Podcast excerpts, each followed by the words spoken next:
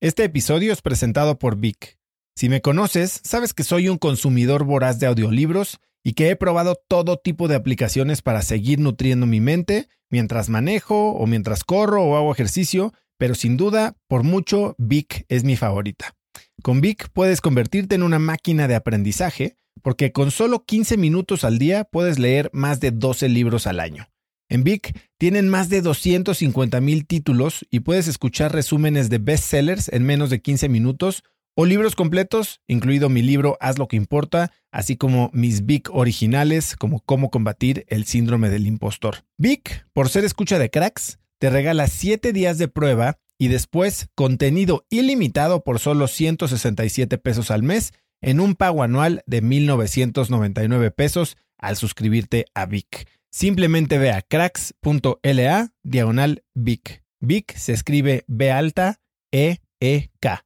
Una vez más, es cracks.la diagonal Vic. Este episodio es presentado por Hospital Ángeles Health System. Cada invitado con el que platico en el podcast me abre los ojos a nuevas tecnologías que están impactando de forma positiva la manera en que todos nosotros vivimos. Una de las áreas en las que el avance tecnológico está generando más impacto es en el área de la salud, especialmente con los avances en cirugía robótica que permiten intervenciones con menos sangrado, menos dolor, cicatrices más pequeñas y una recuperación mucho más rápida. Hospital Ángeles Health System tiene el programa de cirugía robótica más robusto en el sector privado en México. Cuenta con 13 robots Da Vinci, el más avanzado y versátil del mundo, y con el mayor número de médicos certificados en cirugía robótica, con la cantidad de horas necesarias para poder operar, ya que tiene el único centro de capacitación de cirugía robótica en todo el país. Este es el futuro de la cirugía. Si quieres conocer más sobre el programa de cirugía robótica de Hospital Ángeles Health System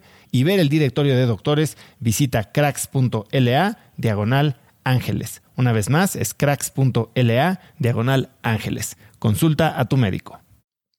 Y de pronto llega una que me llama mucho la atención que dice tequila denominación de origen. Y dije, ah, caray, ¿y esa qué? Y le, pico a la noticia y me entero que desde ese año, así como la champaña o el coñac, nada más se pueden hacer en, en Francia, pues a partir de ese año se reconoció la denominación de origen para México con el tequila. Young's Market, que es un distribuidor muy importante en California, se quedó vacío de marcas de tequila. Vénganse para acá, vamos a tener una reunión. En tres reuniones ya habíamos cerrado el trato de distribución en California con Young's Market y ese fue el despegón más importante que tuvo Milagro en Estados Unidos.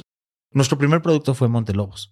De ahí vino Ancho Reyes. Iván nos ayuda a descifrar esta misión, que era enaltecer el patrimonio sensorial, cultural y biológico de México para el mundo a través del chupe.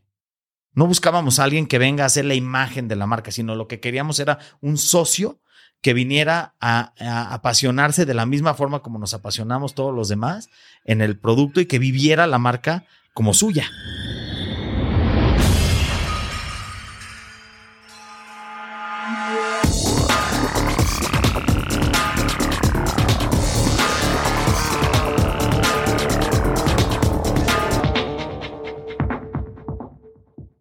Hola y bienvenidos a un nuevo episodio de Cracks Podcast. Yo soy Osotrava y entrevisto cada semana a las mentes más brillantes para dejarte algo único y práctico que puedas usar en tu vida diaria.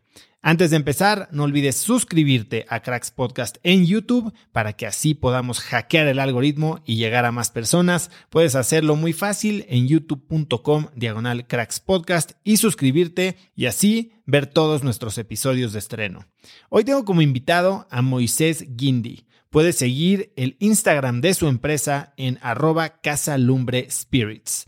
Moisés es cofundador y CEO de Casa Lumbre, la empresa mexicana líder de creación y comercialización de nuevos destilados. Impulsados por la pasión, la innovación y el talento, anticipan tendencias e identifican oportunidades para darle vida a productos extraordinarios que enciendan los sentidos y las emociones de millones de personas en todo el mundo. Entre sus marcas están el mezcal Montelobos, el licor de chile ancho Ancho Reyes, el whisky Abasolo y las marcas creadas en asociación con celebridades de clase mundial como el mezcal Contraluz con Maluma, el sotol Nocheluna con Lenny Kravitz, el tequila de frente con Diego Moneta, el mezcal Ojo de Tigre con Luis Gerardo Méndez y bebidas con La Roca y Luisito Comunica, entre muchos otros. Antes de Casa Lumbre, Moisés cofundó y vendió Tequila Milagro con su socio Daniel, es emprendedor en Devor, mentor de Victoria 147 y miembro del patronato de la Fundación John Langdon Down. Hoy Moisés y yo hablamos de crear y crecer marcas de alcohol, de asociarse con celebridades, de innovación y de encontrar a tu socio ideal. Te dejo con esta gran entrevista con Moisés Guindy. Moy, bienvenido a Cracks Podcast. Muchas gracias, Oso. Oye, eres eh, el responsable por muchas buenas noches y tal vez uno que otro domingo de bajón. Eh, pero me da muchísimo gusto tenerte aquí. Soy gran fan y lo he sido por muchos años de lo que hacen ustedes. Eh, nunca nos habíamos conocido en persona, pero bueno, definitivamente estoy conectado con lo que haces profundamente. Y vamos a hablar mucho de eso porque están innovando en Casa Lumbre, increíble en una industria que tiene sus retos, muchas diversiones, pero también un, cambio en tendencias importante que creo que vale la pena tocar. Pero me gustaría empezar hablando por este. Tú eres alguien muy activo. Eh, Empezando por este accidente que tuviste hace tres años en el que te lastimaste las piernas esquiando. Así es. Platícame del accidente y qué te dejó, porque sé que fue una experiencia bastante dura. Sí, fue un susto tremendo. A ver, primero porque me agarró totalmente desprevenido. no la vi, obviamente, como todos los accidentes, pues no lo ves venir. Pero este en, particular pues me agarró esquiando en nieve en la montaña. Y yo ya soy, pues ya a mi edad, soy más conservador. ¿Sí? Entonces, sí, bueno, me gusta esquiar muy rápido pero eh, muy controlado. Y ese día estaba como, eh, de alguna manera se metía el sol, entraba y se metía, entraba y se metía, y en la pista no alcanza a ver un cambio de pendiente. Iba bastante rápido y cuando me doy cuenta, el cambio de pendiente me avienta hacia arriba y estoy sin haberlo planeado un metro y medio arriba del aire a toda velocidad. Y la caída sí fue bastante espectacular, de forma espeluznante. Este, me di como me rompí el fémur en la caída porque lo sentí como tronó, clac, y luego me di como tres marometas que acabaron con mis ligamentos y entonces salí como como un nuevo récord de ahí de la clínica que salí con las dos férulas completas de las dos rodillas más muletas. entonces sí me dijeron es como nuevo nuevo récord aquí, entonces sí fue un susto feo, eh, pero bueno, eh, también te enseña eh, a salir adelante ante cualquier adversidad. ¿Cuánto tiempo estuviste sin caminar? Solo tuve inmovilizada una de las dos piernas, por o sea, sin apoyar una de las dos piernas. La otra sí, la, con la férula sí la podía apoyar. Entonces estuve con muletas seis semanas y la bendición más grande fue que no se desplazó el fémur, se quedó en su lugar. Entonces con la inmovilización selló y no requirió operación. Entonces libré las operaciones gracias a un doctor también allá que pudo evaluar que no se iba a requerir operación y que te dice las cosas de manera honesta que no vas a requerir la operación y eso se agradece. Eh, y eh, eh, después de seis semanas ya empecé con la rehabilitación. El tema después es que pierdes mucha masa muscular y pierdes mucha dinamismo, movilidad. Entonces llevo más de dos años tratando de regenerar con terapia la masa muscular, la fuerza y la movilidad. ¿Y qué te llevas de una experiencia así cuando tú que supongo que valoras mucho tu, habilidad de, del dinamismo, la movilidad?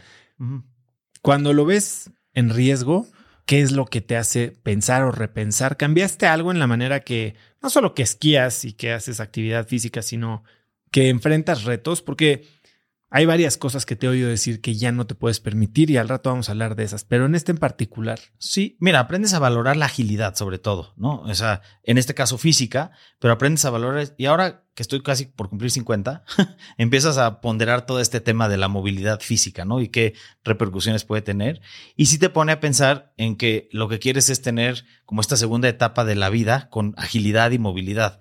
Entonces, eh, en realidad el pensamiento más importante es que te tienes que poner muy activo en la parte física para poder eh, no eh, de alguna manera poner en riesgo las habilidades motrices que uno tiene que son tan importantes para la vida, para todo. ¿Y hoy qué haces en términos de...? Ahorita estoy en rehabilitación plena, este, estoy, sigo con mis terapias de, la rodilla, entonces hago ejercicios muy básicos de rehabilitación, gimnasio. ¿Has vuelto a esquiar? Y tengo planeado ir a esquiar este año. es el reto ya en marzo. Voy con el doctor que me dé visto bueno, que me dé permiso y ya volver, volver a entrar a los slopes ahí otra vez. Bueno, pues mucho éxito. No, además tengo cuatro hijos y no se vale que ellos pues también no fueron el año pasado y es una actividad que nos gusta mucho, una actividad familiar que la hemos disfrutado desde, desde que son chiquititos y ahora pues me toca ir con ellos y que no se pierdan este año otra vez de esquiar, ¿no? Tú vienes de una, como mucha gente de tu comunidad, de la comunidad judía, de una línea de negocio familiar textil, ¿no? Eh, tú tenías básicamente tu futuro ya, ya cantado. Eh, tienes una familia con un negocio muy importante en el que tal vez eventualmente ibas a poder participar, pero te vas por otro lado. Y entiendo que una de las razones por las que te tuviste que ir por otro lado era por un, una reglamentación interna en el código familiar. Cuéntame cuál era la situación en ese momento que te hace tener que rascarte con tus propias uñas. Me encanta. Digo, primero le cambié nada más una letra. Nos fuimos, me fui de textilero a tequilero. Entonces estuvo muy divertido ese cambio y ese cambio de letra fue muy relevante, muy importante. Pero sí, efectivamente, mi familia históricamente se dedicó al tema textil, eran empresas muy grandes, industriales, esas de lidiar con sindicatos y con, eh, ya sabes, ya te imaginarás, eh, miles de, empleados en este tema. Pero sí había como un tema ahí de linaje familiar, donde las siguientes generaciones, lo natural o lo que parecía lo obvio, era seguir entrando a la industria. Entonces, pero empieza por el visionario, que es mi bisabuelo, y de ahí la generación de, mi abuelo es la que crece y hace grandísimo el negocio. En esa época dorada en México, donde se podían hacer este tipo de negocios muy grandes, se convierte en un negocio muy grande e importante, pero luego viene toda la siguiente generación, que es la de mi papá. Y entonces empiezan a multiplicar la cantidad de gente que tenía que depender de un mismo fuente de negocio y empieza con retos, no solamente del negocio, sino también de retos de gobierno corporativo y cómo administras todo esto, donde mi papá es un, es un gran eh, habilitador de que todo esto haya sido eh, siempre en paz y siempre con armonía entre los, entre los socios y los primos. Es su gran habilidad en papá poder tener esta, eh, generar estas armonías entre los socios, que yo creo que se le aprecio mucho, es de lo que más le he aprendido en papá, es a poder manejar esta relación con los socios de manera prioritaria y como lo más importante que tienes en tus negocios es tu relación con tus socios. Dicho eso, venía mi generación y yo soy el más grande por mucho de mi generación. Eh, el, que el que le sigue es mi hermano, que le llevo 10 años. Entonces yo estaba como saliendo de la universidad, empezando a entrar en, entrar en edad laboral, pero atrás de mí venían, pues si son ocho primos, eh, que cada uno tiene en promedio dos a tres hijos, pues venían entre 16 a 20 eh, nueva generación que iba a entrar a trabajar el negocio. Entonces empezaron a poner como reglas para darle orden a este tema de qué tanto se iba a juntar el, nuevo grupo de la siguiente generación. Entonces dijeron, tienes que tener maestría y tienes que tener experiencia de chamba, por lo menos tres años de experiencia de chamba en otros lados para poder entrar a trabajar al grupo. Si no tienes esos dos requisitos, no puedes entrar al grupo. Y ahí andaba yo, entonces estudiando mi maestría, como con esta idea de, darme la oportunidad de poder entrar al grupo. Y empecé a trabajar en, en el medio financiero, en operadora de bolsa Serfin, eh, que era una casa de bolsa eh, ahí del grupo Serfín, que ya no existe, pero eh, en su momento era de las más relevantes e importantes en México. Y estaba yo ahí en el, eh, en el medio final, divertidísimo, por cierto, con un grupo de amigos que hoy a la fecha siguen siendo grandes amigos míos. Es, probablemente uno de los, de los trabajos más divertidos que tuve en mi vida, ser parte ahí de Casa Bolsero. Era muy divertido, era algo, y además había mucho alcohol de por medio, entonces ahí empecé, creo, a generar la semilla. pero eh, había, no había internet, había una, un sistemita que se llamaba Infocel, que era como un ticker noticioso que te llegaban las noticias más importantes del día y uno, estando al tanto de los mercados, pues tienes que estar revisando. Y esto era 1997. Y de pronto llega una que me llama mucho la atención que dice tequila denominación de origen. Y dije, ah, caray, ¿esa qué? ¿Qué será? Este, y le, le pico a la noticia y me entero que desde ese año, así como la champaña o el coñac nada más se pueden hacer en, en Francia, pues a partir de ese año se reconoció la denominación de origen para México con el tequila. Yo había conocido a Dani, que es mi socio a la fecha, eh, en la universidad, nos hicimos muy amigos en la universidad y habíamos hecho trabajos juntos y nos habíamos dado cuenta que teníamos como muy buen match, éramos como muy buen complemento en los skills y habilidades. Y me quedo con esta idea y digo, híjole, voltea, me encuentro con Dani eh, por una circunstancia y como que siempre habíamos quedado que íbamos a hacer algún negocio juntos. Y yo traía en la mente este tema de la denominación de origen del tequila. Y volteabas a ver en ese momento lo que era la categoría de tequila y todo era como un tequila del México de hace como 200 años. De... Automáticamente te enganchó esta oportunidad. O sea, la denominación de origen, pues pudo haber sido como para mucha gente algo que pasara. Ah, qué, curioso, qué ah. divertido, ¿no? Qué, qué, bueno.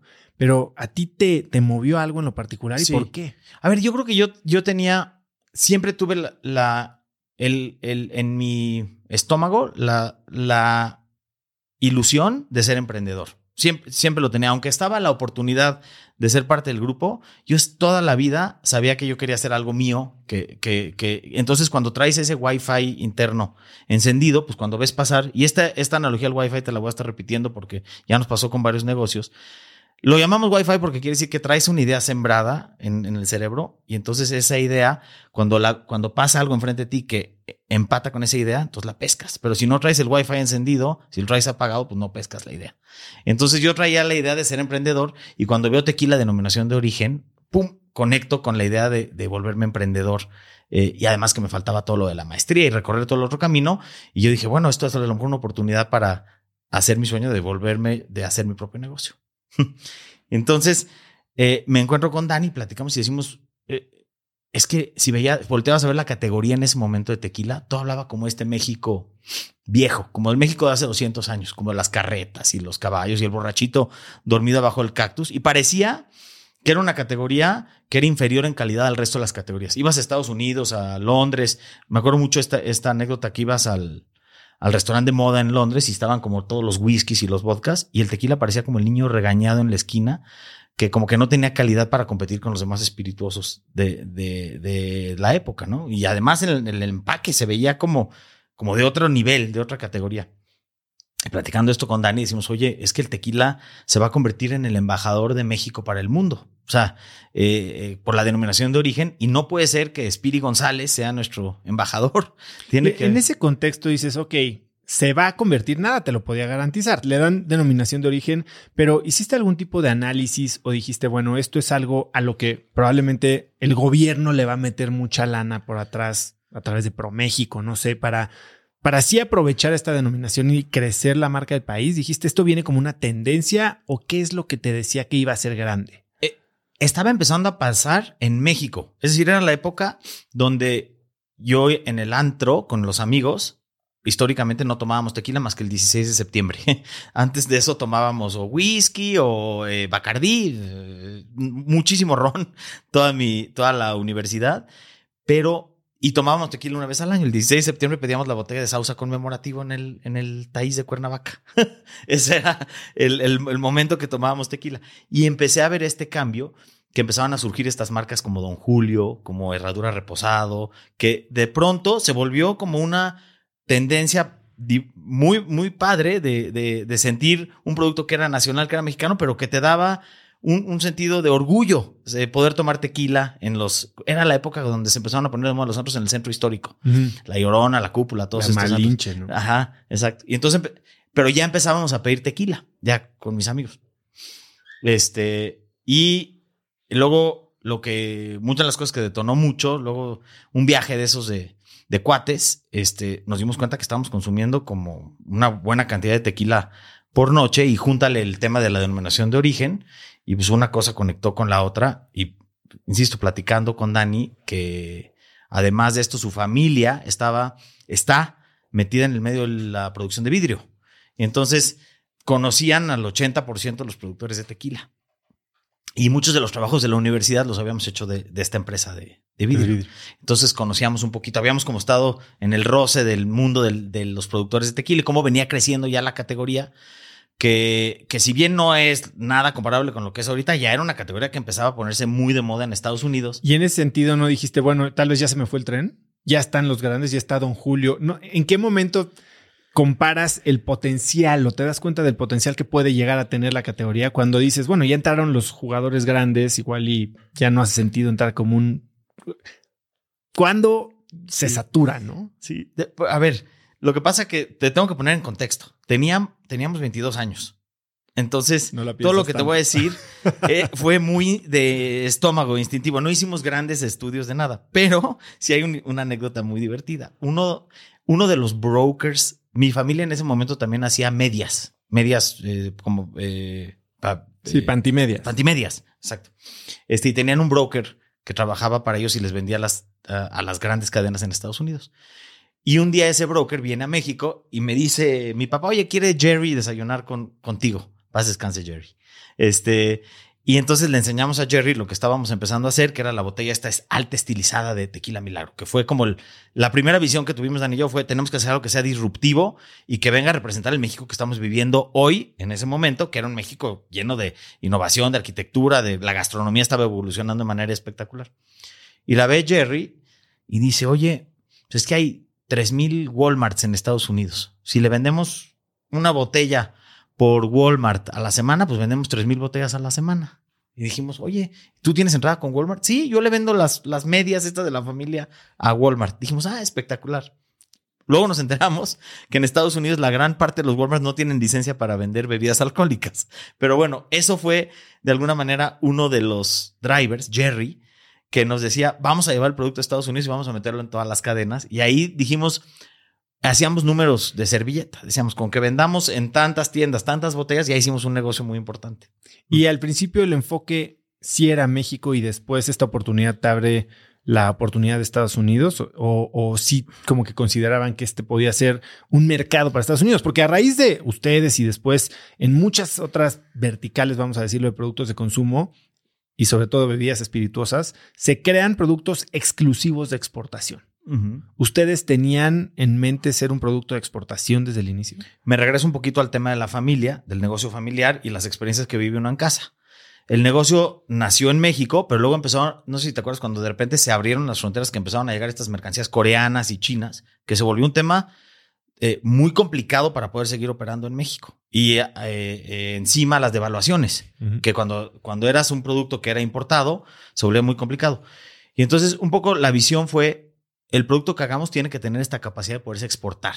O sea, no, no solamente exportarse, también venderse en México, evidentemente, pero un ancla muy importante era poder ser exportable para poder tener la, la, la, ahora sí que la cuestión contraria a los riesgos de las devaluaciones, ¿no? Cuando vendes en dólares y estás en un país donde constantemente vives con, con temas de temas de, mo- de moneda, pues era una, un buen camino poder tener un producto que se pudiera exportar. Y entonces, pero sí la primera oportunidad se nos, se nos abre la puerta grande con Estados Unidos. Y esta fue nuestra primera eh, experiencia, de alguna que nos marcó a Dani y a mí como socios. Este, Jerry conoce a través de un amigo, de un amigo, de un amigo, nos hacen una cita con Mel Dick, que es el director de operaciones de Southern Wine and Spirits, la distribuidora más importante de chupe de Estados Unidos. Y entonces eh, llegamos a la reunión a nuestros 22, 22, 23 años, nos ponemos saco, corbata, todo para llegar a la reunión con Mel Dick. Y llegamos y está Mel Dick sentada en la oficina así como en una pose así como de a ver qué vienen estos chavitos a, a presentarme, ¿no? Entonces sacamos la botella de, de milagro la- con la eh, decoración de este pintado azul que era muy espectacular en ese momento, era revolucionaria, era disruptiva. En ese momento le cambia la, toda la, la postura a Mel. Lo ve y dice, a ver, quiero probar esto. Lo prueba y entiende que el líquido además era un líquido mucho más amable, mucho más, o sea, que era mucho más, no era el que raspaban de, de- de esa forma de tequila, sino que era un tequila como más evolucionado. Y en el momento nos hace un pedido de un contenedor de dos mil cajas de, de milagro. Puta, nos volteamos a mí y decimos, Ya "Son- tenían ventas en México ustedes No, en ese momento. Todavía no, estábamos, a- apenas íbamos a lanzar el producto. Nos dice dos mil cajas, nos volteamos y decimos, puta, somos millonarios. Este es el negocio más fácil de la historia, ¿no? Nos regresamos, metimos todo nuestro capital. El capital que habíamos generado, el capital semilla, que era un capital que nos habían apoyado nuestros eh, papás para echarlo a andar. Hicimos un contenedor, lo mandamos a Estados Unidos y ahí se nos acabó el capital. Eh, obviamente, ahí fue cuando aprendimos el negocio, porque seis meses después llegamos a Southern Wine and Spirits y estaban de las 2.000 cajas 1999 en la bodega. Entonces ahí te das cuenta que pues no era el negocio tan fácil como, como se veía. Eh, más bien había que entender ahora todas las acciones que hay que hacer como un producto que está muy competido en una categoría competida. Y ahí fue donde entendimos y comprendimos todas las acciones que hay que hacer para generar una marca, pero luego generarle tracción para que se venda en el mercado. ¿Cuándo sentiste que hubo clic? ¿Cuándo tuvieron este product market fit con Tequila Milagro? El, hubo, un momento muy importante con, con Milagro. Primero, desde el principio eh, sabíamos que teníamos algo que era muy poderoso, porque si, ah, si, ves hoy la categoría de tequila es una categoría espectacular, muy dinámica, hay empaques espectaculares, pero en ese momento, en el 97, si volteabas a ver la categoría, era una categoría bastante aburrida, de hecho. O sea, no había nada en empaques y en productos que tuvieran una propuesta eh, dinámica, divertida. Lo, que empezaba a sonar muy fuerte era Tequila Patrón en Estados Unidos. Era eh, cuando iniciaba también Tequila Patrón y estaba poniendo muy de moda en un sector que ponía las cosas muy de moda en Estados Unidos, en Los Ángeles, en Nueva York, en estas ciudades que ponen de moda las categorías y las marcas. Entonces, eh, pero en, en cerca del 99, eh, más bien ya en el 99, hay un cambio muy importante en el distribuidor más grande que en ese momento había en California. Eh, una de las, la empresa más grande de Tequila Cuervo se, se mueve de ese distribuidor al otro distribuidor. Y, y el distribuidor Young's Market, que es el con el que nosotros acabamos, andaba con un hueco muy importante en la categoría tequila. Y en eh, nosotros tenemos un broker en California donde nos dice, oye, se acaba de abrir la oportunidad del siglo para Milagro. Young's Market, que es un distribuidor muy importante en California, se quedó vacío de marcas de tequila. Vénganse para acá, vamos a tener una reunión. En tres reuniones ya habíamos cerrado el trato de distribución en California con Young's Market y ese fue el despegón más importante que tuvo Milagro en Estados Unidos. Que hoy ah, Milagro es una de las marcas más importantes allá de tequila. Está en el top 5 de ventas del, sector super premium, vamos a decir, de, de, entre 20 y 40 dólares, que es el sector que se denomina super premium. Está en el top 5 de marcas allá de ventas de tequila. Entonces, de ahí para acá ha sido una historia espectacular la de Milagro. Tuvieron un momento bien duro. Eh, digo, este éxito obviamente requiere capital y como ya lo dijiste, de evaluaciones y demás que vivió la empresa de tu familia, ustedes vivieron la suya. Cuéntame de ese día en el que pensaste que te estaba dando un infarto. Ah, sí. Eh, habrán, habrás oído de las, estas famosas crisis del agave. Entonces, eh, por ahí del año 2000, cuando ya estábamos consolidando el crecimiento de Milagro, empieza esta explosión de la categoría tequila, que se empieza a poner muy de moda la categoría tequila, empieza a crecer muchísimo, mucho en México y muchísimo en Estados Unidos.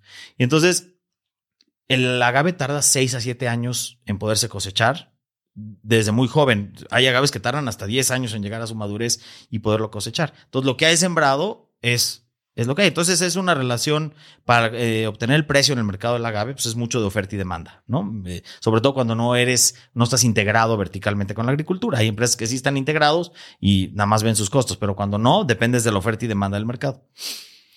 Eh, empieza esta crisis del agave y un mismo día me llegaron tres incrementos de precio por fax, porque era por fax en ese momento donde yo pensaba que era un error y ya estaba la marca consolidada, estaba creciendo, estábamos teniendo un éxito espectacular y de pronto cada botella que vendíamos era cada botella que teníamos que perderle dinero para lanzarlo al mercado. O sea, al, costo de reposición de agave. Sabíamos que eventualmente el agave no podía mantenerse a ese precio, pero en ese momento todo el fundamento de negocio, lo que habíamos construido, el sueño que se estaba haciendo realidad, se empieza a desmoronar y a mí me da un panic attack, pero yo no sabía qué me estaba dando. Entonces, de repente empiezo a sentir como que, pero tengo 24 o 25 años en ese momento y empiezo a sentir como que no puedo respirar y pienso que me está dando un infarto.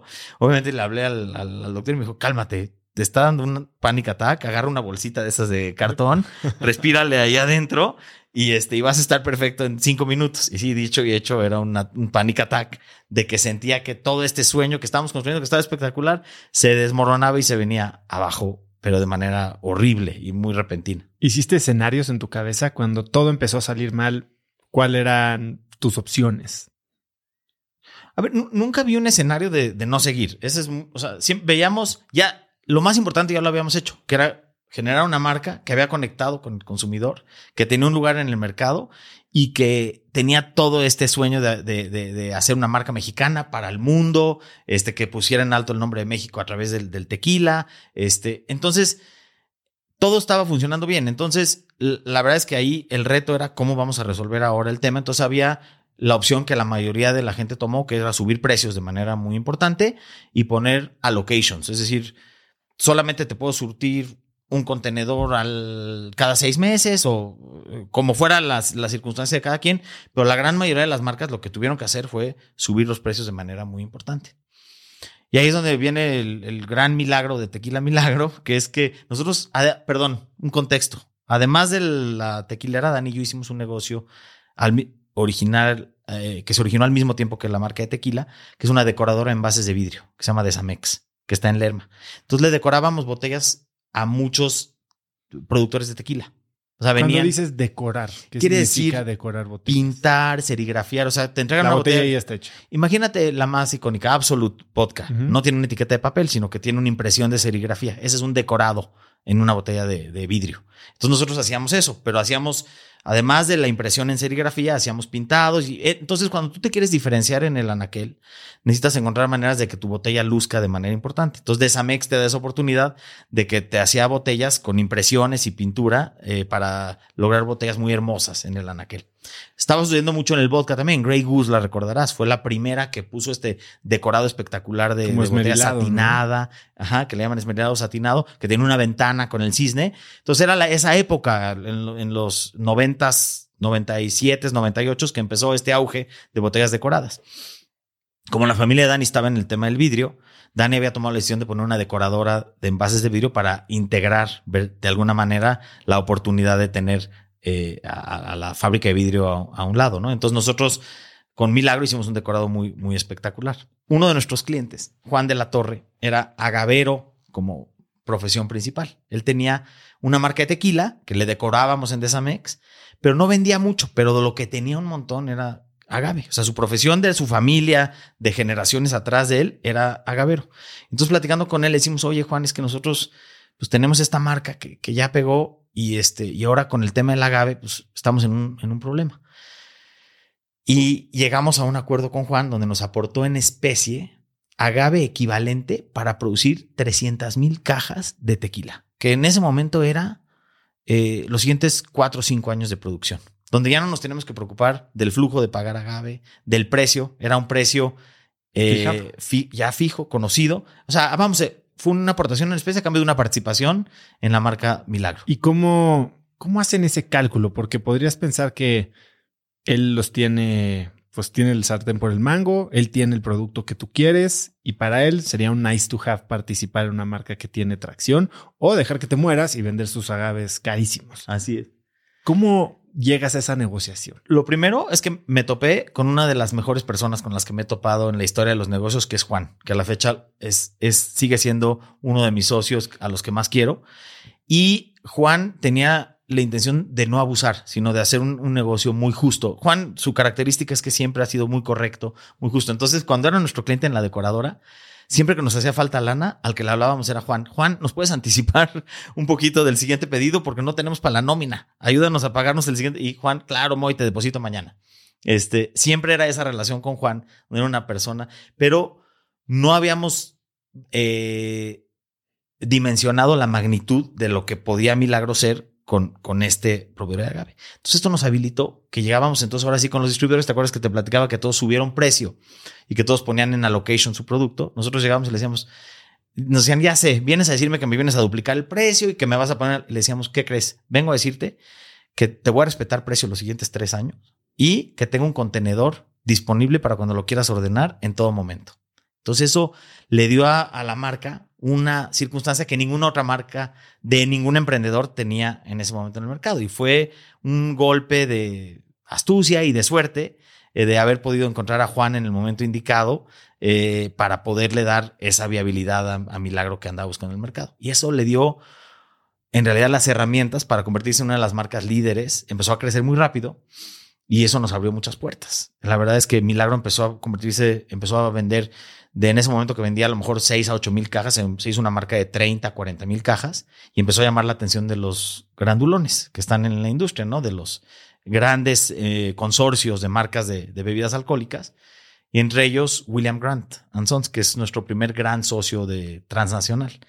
Entonces nosotros en el año En el 2004 nos topamos con William Grant en una feria y hacemos una asociación con ellos eh, donde se quedan con la distribución de, de Tequila Milagro, pero además eh, con la opción de platicar si se asociaban con nosotros eventualmente. Entonces empezó con un, lo que llaman un agency agreement, que en el 2007 se convirtió en una asociación, donde ya entramos de socios con ellos y acabamos vendiéndoles el, el resto de la marca en el 2010. Son, es una historia, digamos, de 13 años. Exacto. ¿no? En la que estaban 100% enfocados a Tequila Milagro.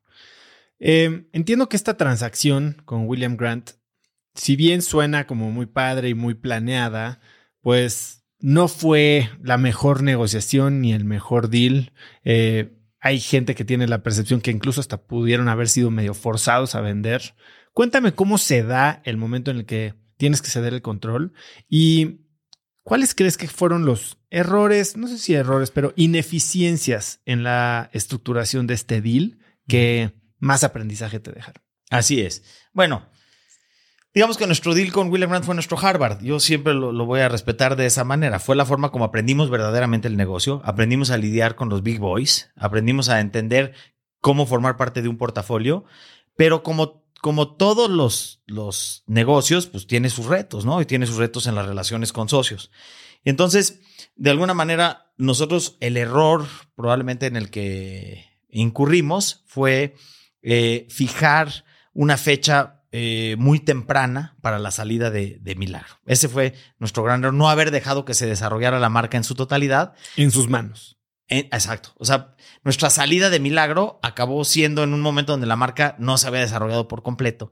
Y hoy la marca es una marca muy grande que vale muchísimos millones de dólares y no pudimos ser parte de ese, de, de ese, de alguna manera, eh, de ese eh, gran eh, negocio, de, de, esa, de, esa, creación de valor, no pudimos eh, obtener lo que hubiéramos nosotros deseado o querido. Ahora, no lo digo a forma de queja, al revés, nos enseñaron, o sea, con ellos fue eh, aprender el negocio, comprenderlo y fue lo que nos habilitó la creación de Casa Lumbre, que es la siguiente historia que viene después, padrísima atrás de Milagro. ¿Cuánto tiempo se quedan involucrados en el negocio y en qué momento deciden volverlo a hacer? Porque y lo has dicho tú muy, muy puntualmente, no es común tener a emprendedores que pueden tener éxito en la creación de bebidas alcohólicas repetidamente. ¿Por ah, qué volverlo a intentar? Sí, exacto. Entonces, emprendedores en el mundo del alcohol exitosos hay muchísimos en el mundo, muchísimos. Emprendedores seriales no somos tan fáciles de encontrar. Eh, pero cuando estábamos nosotros a punto de salir ya nuestros últimos, nuestro último año de, Tequila Milagro, eh, con el acuerdo que teníamos con William Grant, empezaba a ponerse de moda el mezcal. Empezaba ¿Qué año ya, fue este? Estábamos hablando del año 2009. O sea, y empezaba como a sonar que venía el mezcal que se estaba poniendo y empiezas a generar este sexto sentido también cuando ya empiezas a estar tanto tiempo en la industria, empiezas a sensibilizarte y a tener este sexto sentido. Y luego, por una de las razones más eh, eh, milagrosas que, que, me ha pasado, tengo la fortuna de conocer a Iván Saldaña, que es nuestro socio que viene a complementar las habilidades que tenemos Dan y yo. Eh, y, me topo con Iván por una cuestión circunstancial. Eh, y yo estaba buscando en, en Iván un asesor para yo tenía una junta de consejo con la gente de William Grant y estaba buscando un asesor para ver qué iba a pasar con el agave de manera estadística. O sea, de, ya habíamos pasado por la primera crisis, parecía como que venía la segunda crisis y yo estaba buscando un asesor para ver qué tema iba a pasar con el agave. Yo no sabía que Iván no tenía ese conocimiento, no era su especialidad el conocimiento de la estadística, sino más bien era... Él es biólogo. Eh, él es biólogo que entendía la planta desde una perspectiva que nadie más la conocía de sus sabores, sus aromas y, y la biología y la bioquímica del agave. Entonces nos topamos con Iván y esto nos habilita la creación de Montelobos, que es nuestro primer bebé ya propiamente como Casa Lumbre. Yo tengo una historia que algunos conocen. Yo, yo me gradué de Stanford en 2008, uh -huh. me fui a trabajar a, a, Nueva York a un banco en 2008, 2009, crisis total que odio mi chamba, me terminan corriendo. Y una de las noches antes de regresar a México, fui a cenar en un bar, un restaurante en Nueva York que se llamaba La Esquina. No sé si alguna vez fuiste. Perfecto. Uh -huh. Que entrabas por la taquería y abajo. El primer speakeasy. El como primer speakeasy. Uh -huh. Y volteo y veo que están sirviendo un mezcal. un mezcal que se llamaba Mezcal del Maguey de Ron Cooper. No sé si alguna vez lo conociste. Sí, claro. Sí, tipo especial, por decirlo así. Que vino años antes y, y, pues no sé si decir que visionario, medio abusivo, pero hizo su negocio del mezcal. Pero estaban vendiendo cada shot en 60 dólares. Esto es 2009. Dije, ¿qué, hago aquí? Tengo que irme a México. Y regresé a México con la firme intención de agarrar mis 50 mil dólares de mi liquidación y empezar un mezcal. Y me fui a la Sierra de Oaxaca dos semanas a meter ahí a San Juan del Río y a todos los palenques. Aprendí muchísimo y entre que regresé y no tenía mucha idea, yo quería hacerlo todo bien. Y en ese momento no podías hacer mezcal bien. No había estandarización. Estaba la botica con todas sus eh, mezclas y el consejo regulador del mezcal y sabías que no ibas a poder tener el estándar de producción para hacer una producción grande. Y como que mi mente sofisticada de maestría me bloqueó la innovación de cómo hacer un negocio más, más grassroots, ¿no? Y terminé poniendo otra empresa. Una noche antes de, de empezar yo mi empresa, fui a cenar con un gran amigo que trabajaba, no me acuerdo si era Diageo, en qué trabajaba Luis Niño Rivera, que Ah, sí, lo conoces. conoces. Era, todavía él no estaba en Amores. Fuimos a cenar para una, una cena, así algo de una promoción de un whisky que él traía. Y invitó a alguien que en ese momento era un chavito, habrá tenido 25, 22, 23 años y me decía, yo voy a ser el mejor mezcal de México. Y dije, ¿tú qué sabes de mezcal? Yo vengo de la sierra, yo acabo de ir, yo voy a ser el mejor mezcal de México. Bueno, yo no hice ningún mezcal. Y ese chavito era Santiago Suárez, que hizo eh, Mezcal Amores en ese momento, Mezcal Amarás. Luis se terminó haciendo su socio, Socio. ahorita es el director general. Y bueno, esa es la gente que sí no, no ve el problema, ve la solución. Y kudos también, Santiago, le mando un abrazo y a Luis, eh, que, hicieron algo muy bien. Pero vi yo también eso, eso del mezcal. De hecho, uno de mis grandes amigos, eh, Juan Pablo Curis, después se fue a trabajar a Cuervo. Yo le dije, vamos a hacer este mezcal juntos. Él creo que estaba en Bacardí o no sé en dónde estaba. Me dijo, no, eso no va a jalar nunca. Y después se fue a Cuervo y lanzó 400 conejos, que es el mezcal más vendido del mundo. Y me dijo, mío, eso tenías razón. Así es. Entonces, bueno, entiendo perfecto lo que estabas viendo ahí, pero decides entonces juntarte, traer un nuevo socio a la mezcla, que debe de haber sido un reto también, ya que llevas 13 años trabajando con Dani. ¿Cómo vives ese proceso de integrar a alguien más a la estructura que tienes tú ya con tu socio? Primero, ¿cómo escoges un buen socio? Así. Digo, yo creo que la base de, de nuestra sociedad y no, va, eh, yo no quiero decir como que se escogió así, sino que eh, así se dieron las cosas, pero el éxito más bien de nuestra sociedad, y a lo mejor eso eh, traduce a cómo escoger un buen socio, es en la complementariedad de los skills de cada uno de los socios. Es decir, yo lo que hago eh, y lo que hace Dani y lo que hace Iván es totalmente, son skills totalmente diferentes para cada uno de los tres.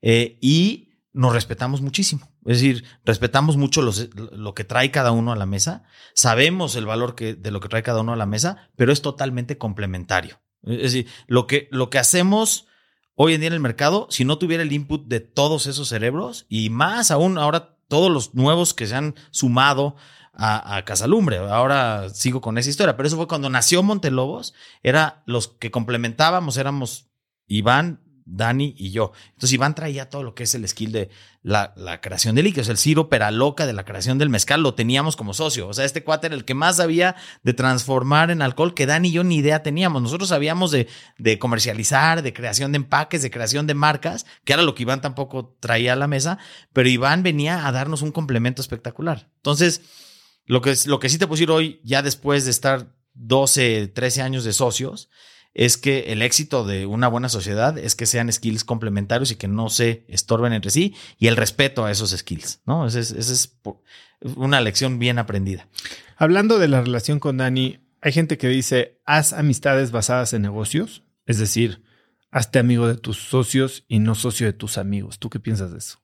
Sí, yo creo que hay que separarlo muy bien. Yo creo que, a, ver, yo a Dani lo quiero muchísimo y en- entendemos el lugar que tenemos cada uno con el otro, pero sí creo que haber separado la vida eh, profesional de la vida personal es gran parte del éxito de que tengamos una sociedad tan que, en realidad funciona de manera espectacular. O sea, nos llevamos como socios, nos entendemos, pero yo creo que cuando empiezas a juntar tanto la vida personal con la vida profesional, pues por una razón u otra, a veces ni siquiera por los socios, pero por las demás personas que son parte de los círculos, te pueden ocasionar temas que pueden llegar a ser muy complicados y difíciles de solventar y se puede sembrar una semillita ahí que puede acabar con el tema. Yo, mi, mi speech es, los negocios se acaban por dos razones. De mis 25 años de experiencia he visto dos razones por las que se acaban los negocios siempre.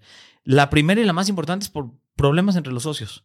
es los que no, no por problema del producto, no por problema del mercado, no por problema. La razón más importante que yo he visto en negocios que no salen adelante es porque los socios tuvieron diferencias que no pudieron solventar. Y la segunda es flujo efectivo. Sin duda, en México todavía el, ecosistema emprendedor no da para los capitales que se requieren para salir adelante. Pero la primera siempre, por mucho, ha sido lo que yo he visto, ha sido problemas entre los socios que no pueden dirimir y se acaba el negocio por esa razón. ¿Y tienes alguna práctica tú con tus socios, tanto con Iván como con Dani, para evitar que esto suceda? Entiendo que lo de Dani, a ver, eran niños, ¿no? o sea, 22 años y medio que te lo vas inventando y funcionó. No sé si por suerte o por alguna metodología medio empírica que desarrollaron, pero ya más adelante y sobre todo cuando integran a Iván, ¿tienen algún tipo de formato de para dar feedback, sesiones mensuales medio de alineación o semanales? No sé. O sea, hacen algo proactivamente y de manera consciente para asegurarse que la comunicación siempre está ahí abierta y clara? Formalmente no. Eh, lo hacemos de manera informal. Evidentemente lo hacemos, eh, estamos ahí en la misma oficina y... Pero te diría, la base de todo es el respeto. O sea, el, respeto y la admiración mutua. O sea, cuando tienes esos dos factores hacia tu grupo de socios, ya lo demás se resuelve muy fácil. Entonces, eh, y saber entender muy bien que no hay que pisar los terrenos donde tu socio es el experto o es el skill que trae. Entonces, lo que hemos hecho es respetar mucho esas boundaries, de decir, pues lo que hace cada uno de los tres, eh, lo respetamos y no nos metemos en lo que cada, y cada quien liderea con sus equipos. Y entonces luego hicimos un esquema de trabajo que me lo vino a decir alguien de fuera, Paulina, que nos vino a hacer como un coaching de recursos humanos y me dijo, es que ustedes tienen un esquema de trabajo. Y cuando me lo dijo me di cuenta que sí era nuestro esquema de trabajo, que que es un esquema de responsabilidad total con libertad total a nivel socios. O sea, nosotros, lo que ha funcionado en la sociedad a la postre, larga historia, pero viene, ubicas Endeavor. Entonces, yo, soy emprendedor en Endeavor. Ah, ok, ok. Bueno, siendo emprendedores en Endeavor, viene Vince a la oficina y, cuando estábamos teniendo ya un crecimiento importante en me dice, ¿qué es lo que más te duele? Le dije, no tenemos área de, de personas y cultura. Tenemos área de recursos humanos que hace ahí como nóminas y así, pero no tenemos área. Y entonces me presenta con Trust, con Paulina, y eh, Paulina viene a hacernos como todo un assessment de qué es lo que necesitábamos para eh, dar esos siguientes pasos en la parte de personas y cultura, que como emprendedor muchas veces lo que uno deja hasta el final. Atiendes operaciones, atiendes finanzas, atiendes marketing, pero a veces dejas que, que, luego te das cuenta que es una de las cosas más importantes que hay que atender. Yo si volviera a hacerlo todo, la gran cosa que hubiera hecho desde el día uno es poner un área de personas y cultura desde el día uno. Eso hubiera sido, lo que hubiera cambiado hubiera sido eso. ¿Qué tipo de prácticas pusieron después de esta consultoría? Pues simplemente no había ningún tipo de comunicación formal hacia la organización que generaba como mucha incertidumbre con la gente.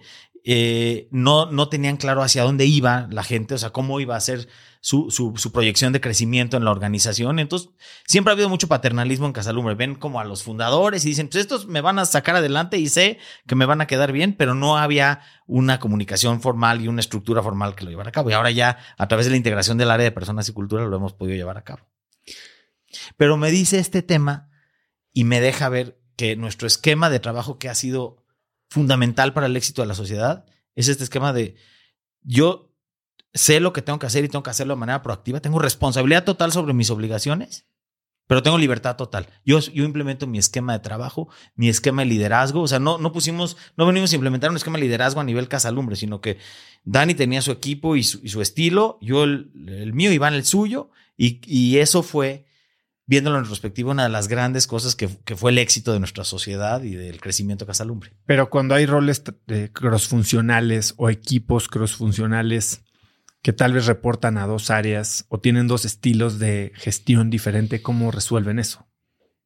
Sí. Eh, eh, ¿Cómo es tu estilo de liderazgo? Vamos a empezar por ahí. Sí, yo soy mucho de creación de equipo. O sea, mi, mi, estilo siempre ha sido de creación de equipo y de, de subir a bordo al, al, equipo de trabajo. Es que sí te tengo que dar un poco más de perspectiva, porque cuando iniciamos, Iván, Dan y yo, rápidamente eh, derivado del éxito de las marcas, tuvimos que hacer un equipo ampliado, que ahora es nuestro comité de dirección, que son nuestros Avengers de Casalumbre, este, que hemos buscado gente que tenía skills muy importantes en, en industria, en operaciones, en marketing, en, la parte comercial, en la, eh, eh, vamos, en todas las áreas de, Casalumbre tenemos alguien que forma parte de este equipo, que liderea un grupo de gente y todos entramos bajo este esquema de libertad total con responsabilidad total. Entonces, fue la, manera como pudimos crecer de una marca a 12, 13 que tenemos hoy en el mercado, fue a través de la creación de un gran equipo de trabajo.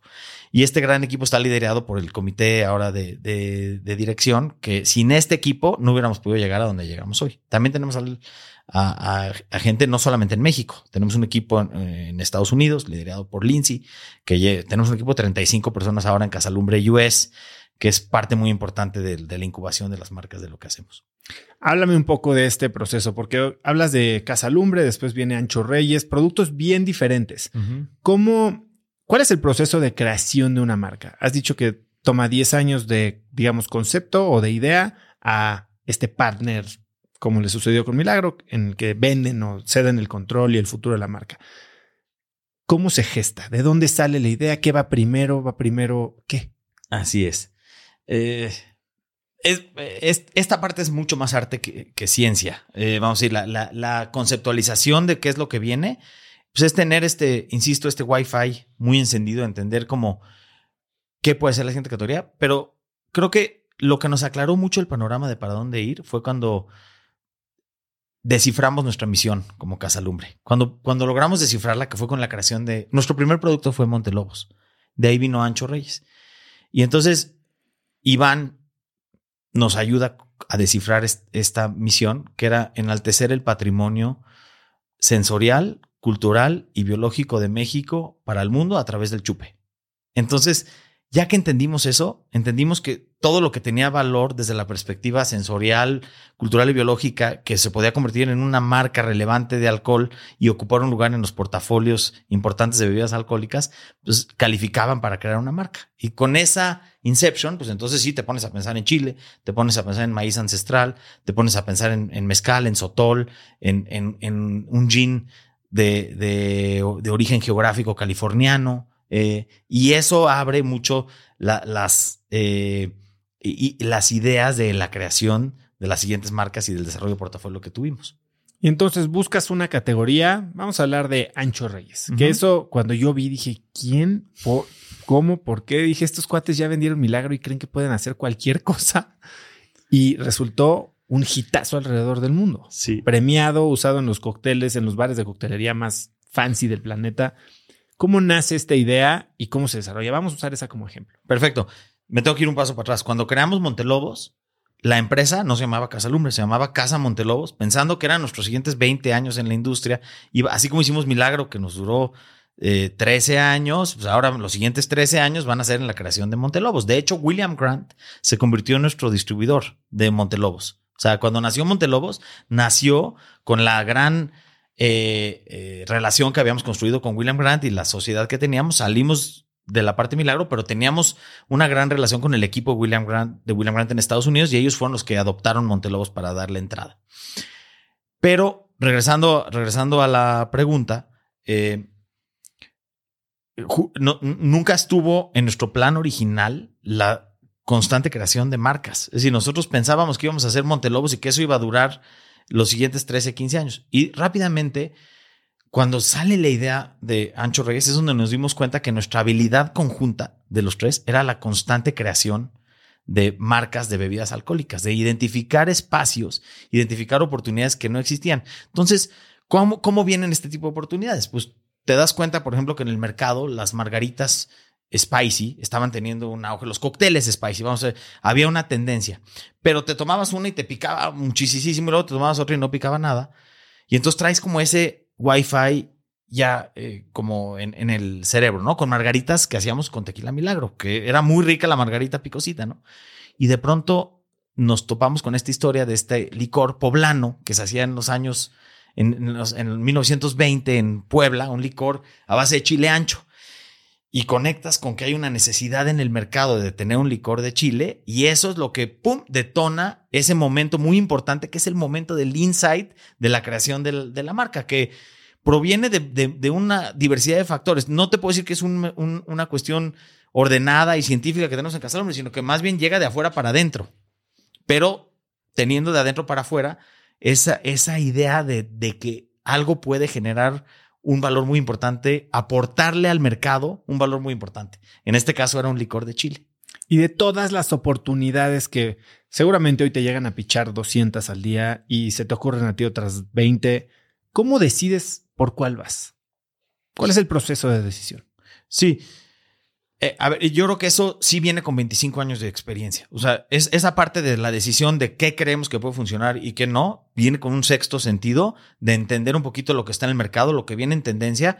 A ver, el año pasado lanzamos una marca de Sotol. Me recuerda mucho cuando lanzamos Montelobos. Es decir, nosotros empezamos a ver estas señales del trade, de la industria, de los bartenders que están buscando cuál es la siguiente categoría y, y entendemos muy bien qué es lo que buscan en esa categoría. Que tenga eh, de alguna manera un, algo nuevo para venir a aportarle a los sabores, al, mundo de, las bebidas. Y el sotol es lo que nosotros vemos ahorita como el, la siguiente categoría que va a ser esa gran categoría mexicana de, bebidas. Por eso, pero estamos entrando en una etapa donde el tamaño de la categoría es chiquititito. Si el mezcal es chico comparado con el tequila, ahora el sotol es chiquititito, pero estamos apostando a futuro como en su momento apostamos con Montelobos. Cuando entramos con Montelobos en la categoría de mezcal, ninguno de los big players tenía mezcal, ni Bacardí, ni Diageo, ni ninguno de los grandotes tenía mezcal. Y hoy todos tienen en su portafolio un, un mezcal. Estamos seguros que el sotol no va a ser la excepción. Ya llegará el momento donde todos los big boys quieran y entiendan el valor que le trae el sotol al mundo de las bebidas alcohólicas, que es súper rico. Oye, y has hablado de la importancia de conectar emocionalmente con tu mercado. Háblame de cómo piensan ustedes, porque ustedes, ya dijiste, nuestra especialidad es innovación y ustedes son como una incubadora de bebidas, ¿no? Así se definen. Pero hablas de la incubación en dos etapas, la incubación de la marca o del producto y después de la incubación comercial. Háblame de la parte de incubación de la marca, que creo que es lo que más podemos entender como incubación. Eh, cuando dices que toque o que se comunique emocionalmente con un mercado, ¿cómo, cómo entiendes esto? Sí, pero nosotros le llamamos innovación a la parte de la creación de la marca y la incubación ya le llamamos a la parte de llevarla al mercado, a la incubación comercial. Entonces, sí, pero van de la mano. Eh, nosotros empezamos, nuestra fortaleza original era la innovación, que era la creación de entender esta marca, pero no teníamos manera de incubarla comercialmente. Entonces a eso le hemos venido sumando un equipo que nos permite incubar la marca comercialmente. ¿Qué significa eso? Llegar de la caja cero a la caja al punto A. O sea, pero tener a los, los equipos indicados para poder vender la caja, que no son los grandes, los, tú le das a los diachos, a los pernos un producto que es de la caja cero y no saben ni, ni por a dónde empezar. Entonces, lo que nosotros veíamos, regresando a tu pregunta, es que los, los gigantes, los consorcios gigantes de alcohol, si volteas a ver los últimos 20 años, hay dos cosas que ni saben hacer ni quieren hacer, que es la innovación y la incubación comercial. Y esa fue la oportunidad que nosotros eh, aprendimos a, captar de, Por eso nuestro modelo es muy único en el mundo, porque entendimos esa parte muy bien. Entendimos que es lo que ya no quieren hacer los grandes y quieren que lo haga alguien más. Entonces pusimos un equipo desarrollo, que, que es especializado en la constante innovación y desarrollo de productos y de marcas. Entonces, eh, para, que para que estas grandes empresas puedan tomar una marca eh, y la puedan llevar al mercado, tiene que tener como ya cierta atracción. ¿Cuál es la atracción que buscan en términos de número de eh, número cajas. de cajas? Básicamente es número de cajas, aceptación en el, en el mercado. Que son 400 mil cajas al año. No, no, no. Te dirían entre 20 y 30 mil. Sí, sí. Ya entre 20 y 30 mil ya, ya tienes suficiente atracción al año. Sí, sí, sí. Eso ya te da la atracción como para de ahí poder sumarte a los portafolios de estos grandes consorcios y ahora sí aprovechar el músculo y la, robustez que tienen estos portafolios para poder llevar. Pero a tu punto, nos hemos convertido nosotros en un modelo que no existe en el mundo, que somos como la incubadora de la industria. Es decir, nosotros entendemos muy bien cuando hay una idea eh, de una nueva marca, que no todas van a tener un fit en un mismo portafolio con un, con un big player, sino que van a haber unas marcas que funcionen mejor con un big player y otras con otro. Entonces hemos entendido muy bien esa dinámica en el mercado. Entonces cuando creamos marcas, no necesariamente le ponemos eh, la hacemos pensando en un big player cuando nace. Pensamos en el consumidor, pensamos en que sea un valor que le aportes a la industria y eventualmente vendrá un fit increíble con un big player para formar parte de su portafolio. Esta fase de incubación comercial de 0 a 1, ¿cómo se genera la atracción? Yo, de mi experiencia con gente que ha lanzado bebidas y productos de consumo en general, mucho y sobre todo en el ramo de bebidas es regalar, es presupuestos infinitos de regalar producto. ¿Cuál es la clave para generar esta atracción inicial? Sí. Te diría que es diferente para cada una de las marcas que hacemos. No es la misma fórmula para todas. Hay unas, hay muchas de las marcas que nosotros hemos hecho donde generan la conexiones con la industria, con el trade, que le llamamos, que es los bartenders que andan buscando. Ancho Reyes es el mejor ejemplo. Eh, los bartenders, cuando tú llegas y le ofreces un licor de Chile con el que pueden hacer un cóctel espectacular, pues conectas inmediatamente con este bartender y ese es el que empieza a generar la atracción de ventas. Entonces, nuestro equipo lo que hace es un equipo especializado en ir a atender a, los, a las cuentas de mixología, de coctelería, que le vean el valor a un licor de esta naturaleza para poder hacer cócteles espectaculares. Entonces ellos empiezan a usarlo en sus cócteles, lo meten en el menú, y la caja cero se convierte en la 1, en la 2 y así. Y entonces cuando tienes a las 500 cuentas más influyentes de Estados Unidos del mundo de la coctelería, pues puedes lanzar productos como Ancho Reyes porque ya tienes la relación con este grupo de mixólogos, bartenders, que, le dan el valor, aprecian esta innovación que estás trayendo al mercado. Pero hay otras, eh, ahora también eh, hay otras formas de llegar al consumidor, ¿no? O sea, cuando son marcas eh, que no tienen que pasar por el trade, pues tienes, hemos encontrado socios, Luisito Comunica, por ejemplo, que tiene una gran capacidad de difundir con, y conecta con su mercado de manera increíble, ¿no? Entonces, cuando lanzamos Gran Malo con él, pues en, lo que te decía los, los, técnicos es, cuando lanzas una marca tienes que empezar por el centro de consumo para que el consumidor lo pruebe, ya que lo prueba te da la oportunidad y entonces va a la tienda y compra el producto. Cuando lanzamos Gran Malo con Luisito nos saltamos todas esas. Es como directo consumer. Es como directo al consumidor y nos, nos volvimos la marca más vendida en Amazon desde el día que nacimos y seguimos siendo hasta hoy la marca más vendida en Amazon de vinos y licores. Entonces, te diría que no hay una regla para todas, las, para todas las marcas, sino que más bien cada una busca cuál es la manera como llega al consumidor y por qué. Oye, me interesa mucho entender en la parte de creación de un producto. Supongo que el tema de costeo, precio, márgenes tiene que jugar en, en la toma de decisiones de si vas por un producto o no. ¿no? Y hablando de mezcladores o, no sé cómo llamarle, por ejemplo, a Ancho Reyes, ¿no? Que si acaso tendrá media onza, una onza, una bebida y ya es mucho. El volumen es mucho menor, ¿no? O sea, no puedes, te vas a tardar el doble o el triple en desplazar una caja de Ancho Reyes que de Montelobos. ¿Cómo piensas en esto? Bueno, me, me, encanta la pregunta. Te voy a dar un dato. En Estados Unidos se consumen 180 mil margaritas por hora. ¿Qué? Exacto. Entonces, imagínate si te puedes sumar con esa media oncita a una fracción de esas margaritas, pues el volumen se puede volver muy interesante. Entonces, hay marcas ahí que sí son eh, eh, modificadores, a tu punto, eh, que son licores que forman parte de un cóctel. O sea, ahí le ibas a pegar al margarita mix. Eh, no, no, no. Por ejemplo, al, al, o al Gran Manier, que, que, son parte de la margarita con licor de naranja. Imagínate que nosotros nos quedamos con un 5% de esas margaritas que fueran, que las hicieran spicy margaritas. Entonces, Ancho Reyes se forma parte de esa margarita picosita y entonces empiezas a construir volumen de manera muy interesante. Entonces, diría que todas las marcas juegan un rol. Eh, así, si bien es un volumen pequeño, pues no compites contra otras 900 marcas de licores de Chile. Eres la única marca de licor de Chile del mercado y hay 900 marcas de tequila. Entonces digo, y ahí te tienes que, que, compartir el mercado con todas estas 900 marcas de tequila. Ahora, hablabas un poco de eh, Luisito Comunica y ciertamente está este nuevo yo creo que llevamos tres, cuatro años en el que los creadores de contenido, empezando por las celebridades, que yo creo que son la punta de la pirámide, pero aún ahora más abajo vamos a hablar de Luisito Comunica, que no es una celebridad, es un creador de contenido que se ha hecho extremadamente popular. Empiezan a ya no hacer solo imagen de productos, sino a imprimirle un poquito su, desde la ideación hasta su esencia y obviamente la participación en el riesgo y en el upside del producto. ¿Cuándo deciden empezar con esto eh, y cómo lo has visto evolucionar? Para que después me cuentes qué diferentes tipos de estructura hay, porque supongo que hay muchas marcas de productos de consumo, no solo de alcohol, que están pensando en asociarse con una celebridad para tal vez acelerar este go-to-market. Sí, bueno, para poder platicar este tema, tengo que platicar de la relación que hemos creado con, con Cory Mondra de, Colors, CMX. Que Cory ya estuvo aquí. Que Cory estuvo aquí hace no tanto, ¿no? No tanto. Eh, entonces, eh, como sabrás, ellos representan talento en México eh, y en una, además, somos emprendedores en Endeavor también, como, como, sabrás. Y Endeavor nos pone en contacto con, con Cory porque en ese momento ellos representan a Luis Gerardo Méndez y Luis tenía la idea de lanzar una marca de mezcal al mercado. Él amaba el mezcal. Lo que le gustaba tomar era, el mezcal.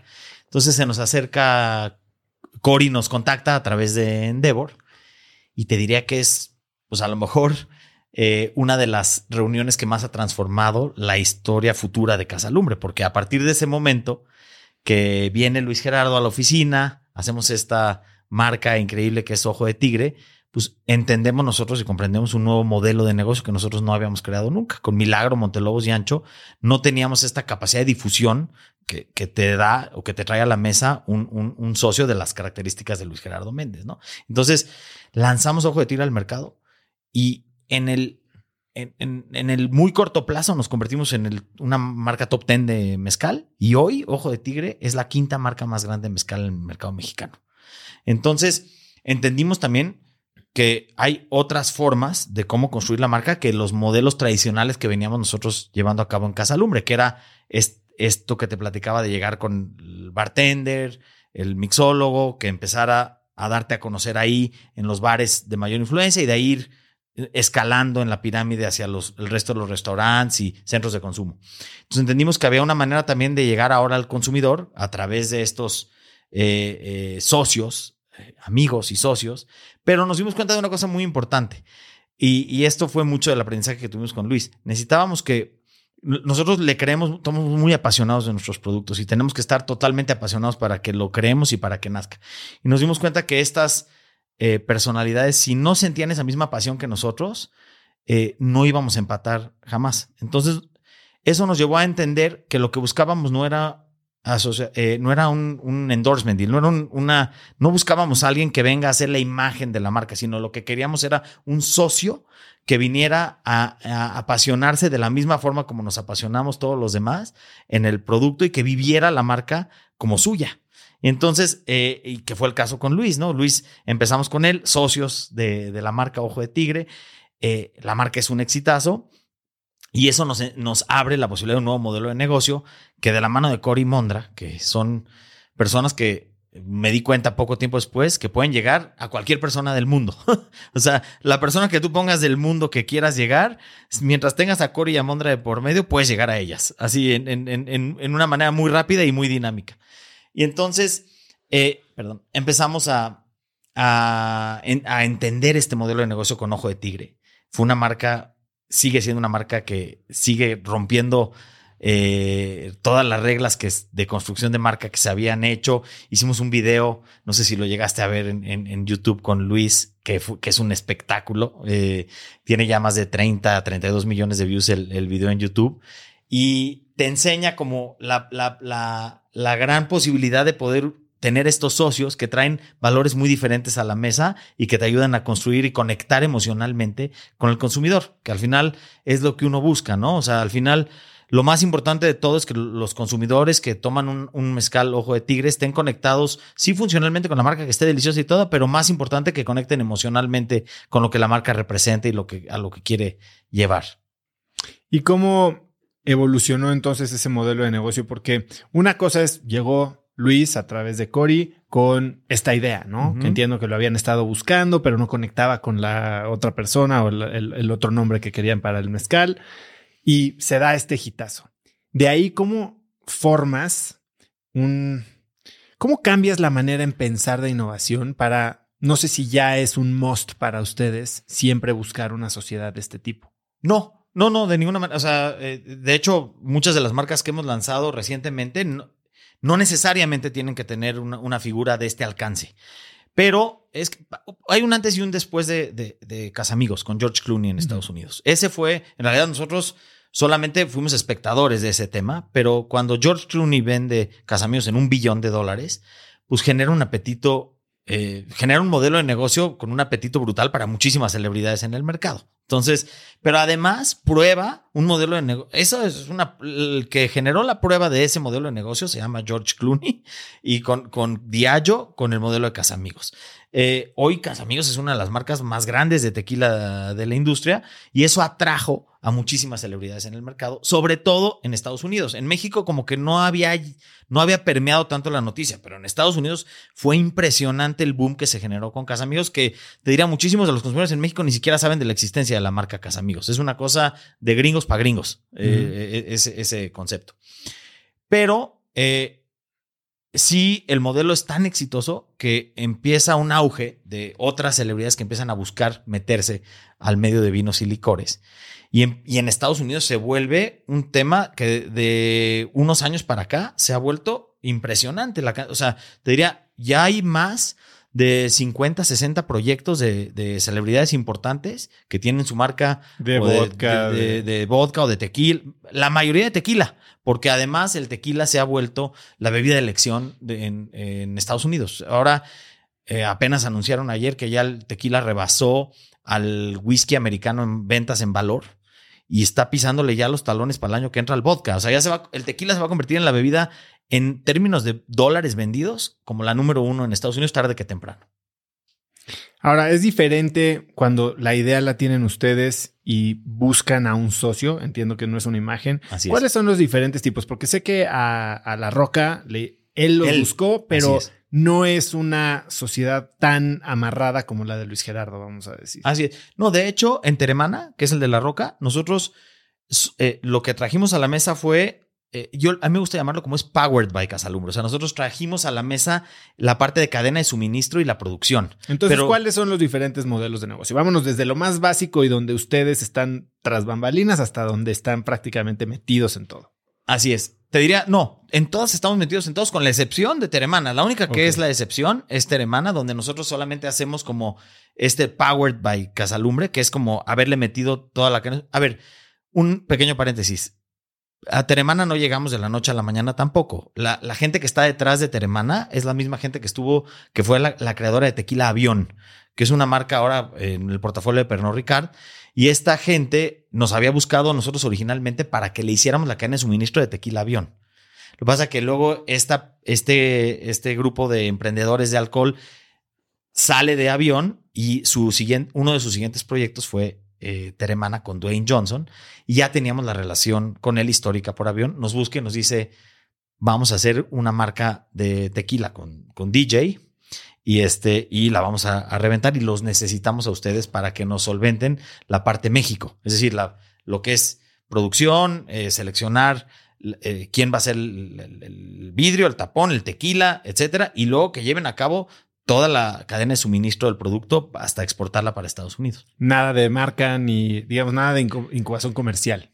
Eh, exacto, la incubación comercial ahí ahí no tuvimos nada que ver en la incubación comercial. Ahí solamente nuestro rol es de, de, sí de desarrollo de producto muy importante. Fuimos una parte muy importante del desarrollo de líquido. Es decir, una cosa es lo que Dwayne imaginaba, pero cómo llegar a ese sabor, pues tiene un reto de, skills. ¿Cómo es una plática de qué tequila se imagina The Rock? O sea, ¿qué, tanto le sabía? Claro, lo que tienes que hacer es empezar con darle diferentes perfiles y empezar a llevarlo a entender qué le gusta. A ver, él era un tomador asiduo de tequila desde antes. Eh, eh, él, toda la vida se caracterizó por ser un gran tomador de tequila. Entonces, entendí, entiende bastante bien el tema del tequila y tenía muy claro lo que quería en, cuanto a perfil. Entonces, la forma como llegar a eso es presentarle diferentes perfiles y ver cuál es como lo que él, la expectativa de, producto que él tenía. Ahora, ese es un fenómeno. Teremana se convirtió en la marca más exitosa de la historia de los lanzamientos de bebidas en Estados Unidos. Es decir, su año uno, nosotros pensábamos, a ver, Dwayne Johnson tiene más de 300 millones de seguidores en Instagram, es una de las personas más seguidas, creo que es el, el, el actor más seguido del, del planeta, etc. Y pensábamos que su, su, marca iba a ser un exitazo y pensábamos que íbamos a vender 100 mil cajas de tequila en su año de lanzamiento. Esa era como la expectativa, porque decíamos, este cuate la va a romper. Y en, en eso se viene la pero esto fue prepandemia. Se viene la pandemia. Y decimos, puta, ahora qué va a pasar. Y en lugar de vender 100 mil cajas, vendimos 350 mil. En pandemia. En pandemia, en su año de lanzamiento. O sea, es un fenómeno nunca visto. Es decir, marcas grandísimas como Casamigos en su año de lanzamiento vendieron 14 mil cajas. Vender 300 mil cajas en su año de lanzamiento es, un, es una cosa impresionante, impresionante. Entonces se ha vuelto una de las marcas más exitosas, pero sin duda la marca que en su año de lanzamiento ha sido la más exitosa, eso sin duda, y ahora se va a convertir en una de las marcas más grandes en la industria de tequila, muy centralizado en el mercado de Estados Unidos por lo pronto, porque la producción la ha abarcado, la demanda la ha abarcado el mercado norteamericano, entonces ni siquiera hemos abierto otras partes del mundo todavía. Dime algo, Moy, ¿cómo evalúas al tener un socio que es el promotor número uno, la marca la marca personal de esta persona está íntimamente ligada con el éxito o no del producto. Se cancela esta persona, que ahorita están cancelando por cualquier cosa a la gente, y puede costar el negocio, ¿no? O sea, si hubieras hecho, vamos a llamarle un, un whisky con Kevin Spacey, probablemente pues hubiera sido una tragedia, ¿no? Ah, pasa, ya pasó. Cuéntame. Eh, hace no tanto, un, Ready to Drink eh, con Travis Scott, con Diageo eh, la marca estaba teniendo un éxito brutal. Y no sé si, recuerdas este, este momento que hubo un, concierto donde se murió mucha gente eh, por una, aparentemente por una cuestión que se, se complicó, se salió de control. Y entonces el consumidor decidió, eh, y Diageo decidió descontinuar la marca. Y era una marca que estaba teniendo un crecimiento impresionante y, y decidieron ya retirarla del mercado. Entonces sí, cuando estás, a ver, es es con lo que viene el paquete. Eh, cuando te asocias con alguien que es una figura tan representativa del producto, si esa figura incurre en alguna cuestión, ese es el riesgo, vamos a decirlo así, eh, incurre en alguna cuestión que, que lo desmoralice o una, un, tema que, que tenga una percepción negativa del consumidor, el producto se va a ir de la, de la mano con ese problema. Sin ¿Y cómo haces tu análisis de riesgo de esto? Ahí es donde nosotros también hemos buscado socios que, en los que podamos tener eh, eh, esa conexión. O sea, es porque al final es un tema ahí de entender quién es el socio y si este socio de, pronto te da una mala espina de que dices, híjole, este cuate quién sabe a qué pueda desarrollar o qué conducta pueda tener, pues hemos, hemos tratado de ser muy selectivos en que los socios que tengamos sean de... Y la verdad es que hoy por hoy todos los socios que tenemos son uno uno más decente que el otro, uno más espectacular que el otro, más apasionado con la marca. La verdad es que hemos generado una selección de socios que es, es muy divertida, por un lado, muy, muy divertida, pero además muy apasionada y muy responsable de, de, lo que representa para ellos, para cada uno de ellos, su producto en el mercado.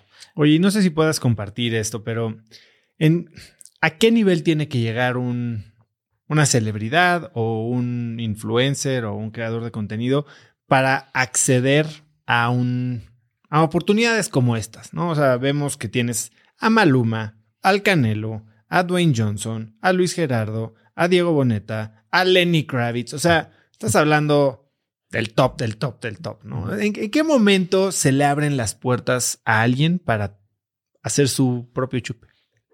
A ver, yo, me gustaría responderlo de esta manera. Se le han abierto a muchas celebridades de ese calibre que han fracasado rotundamente también.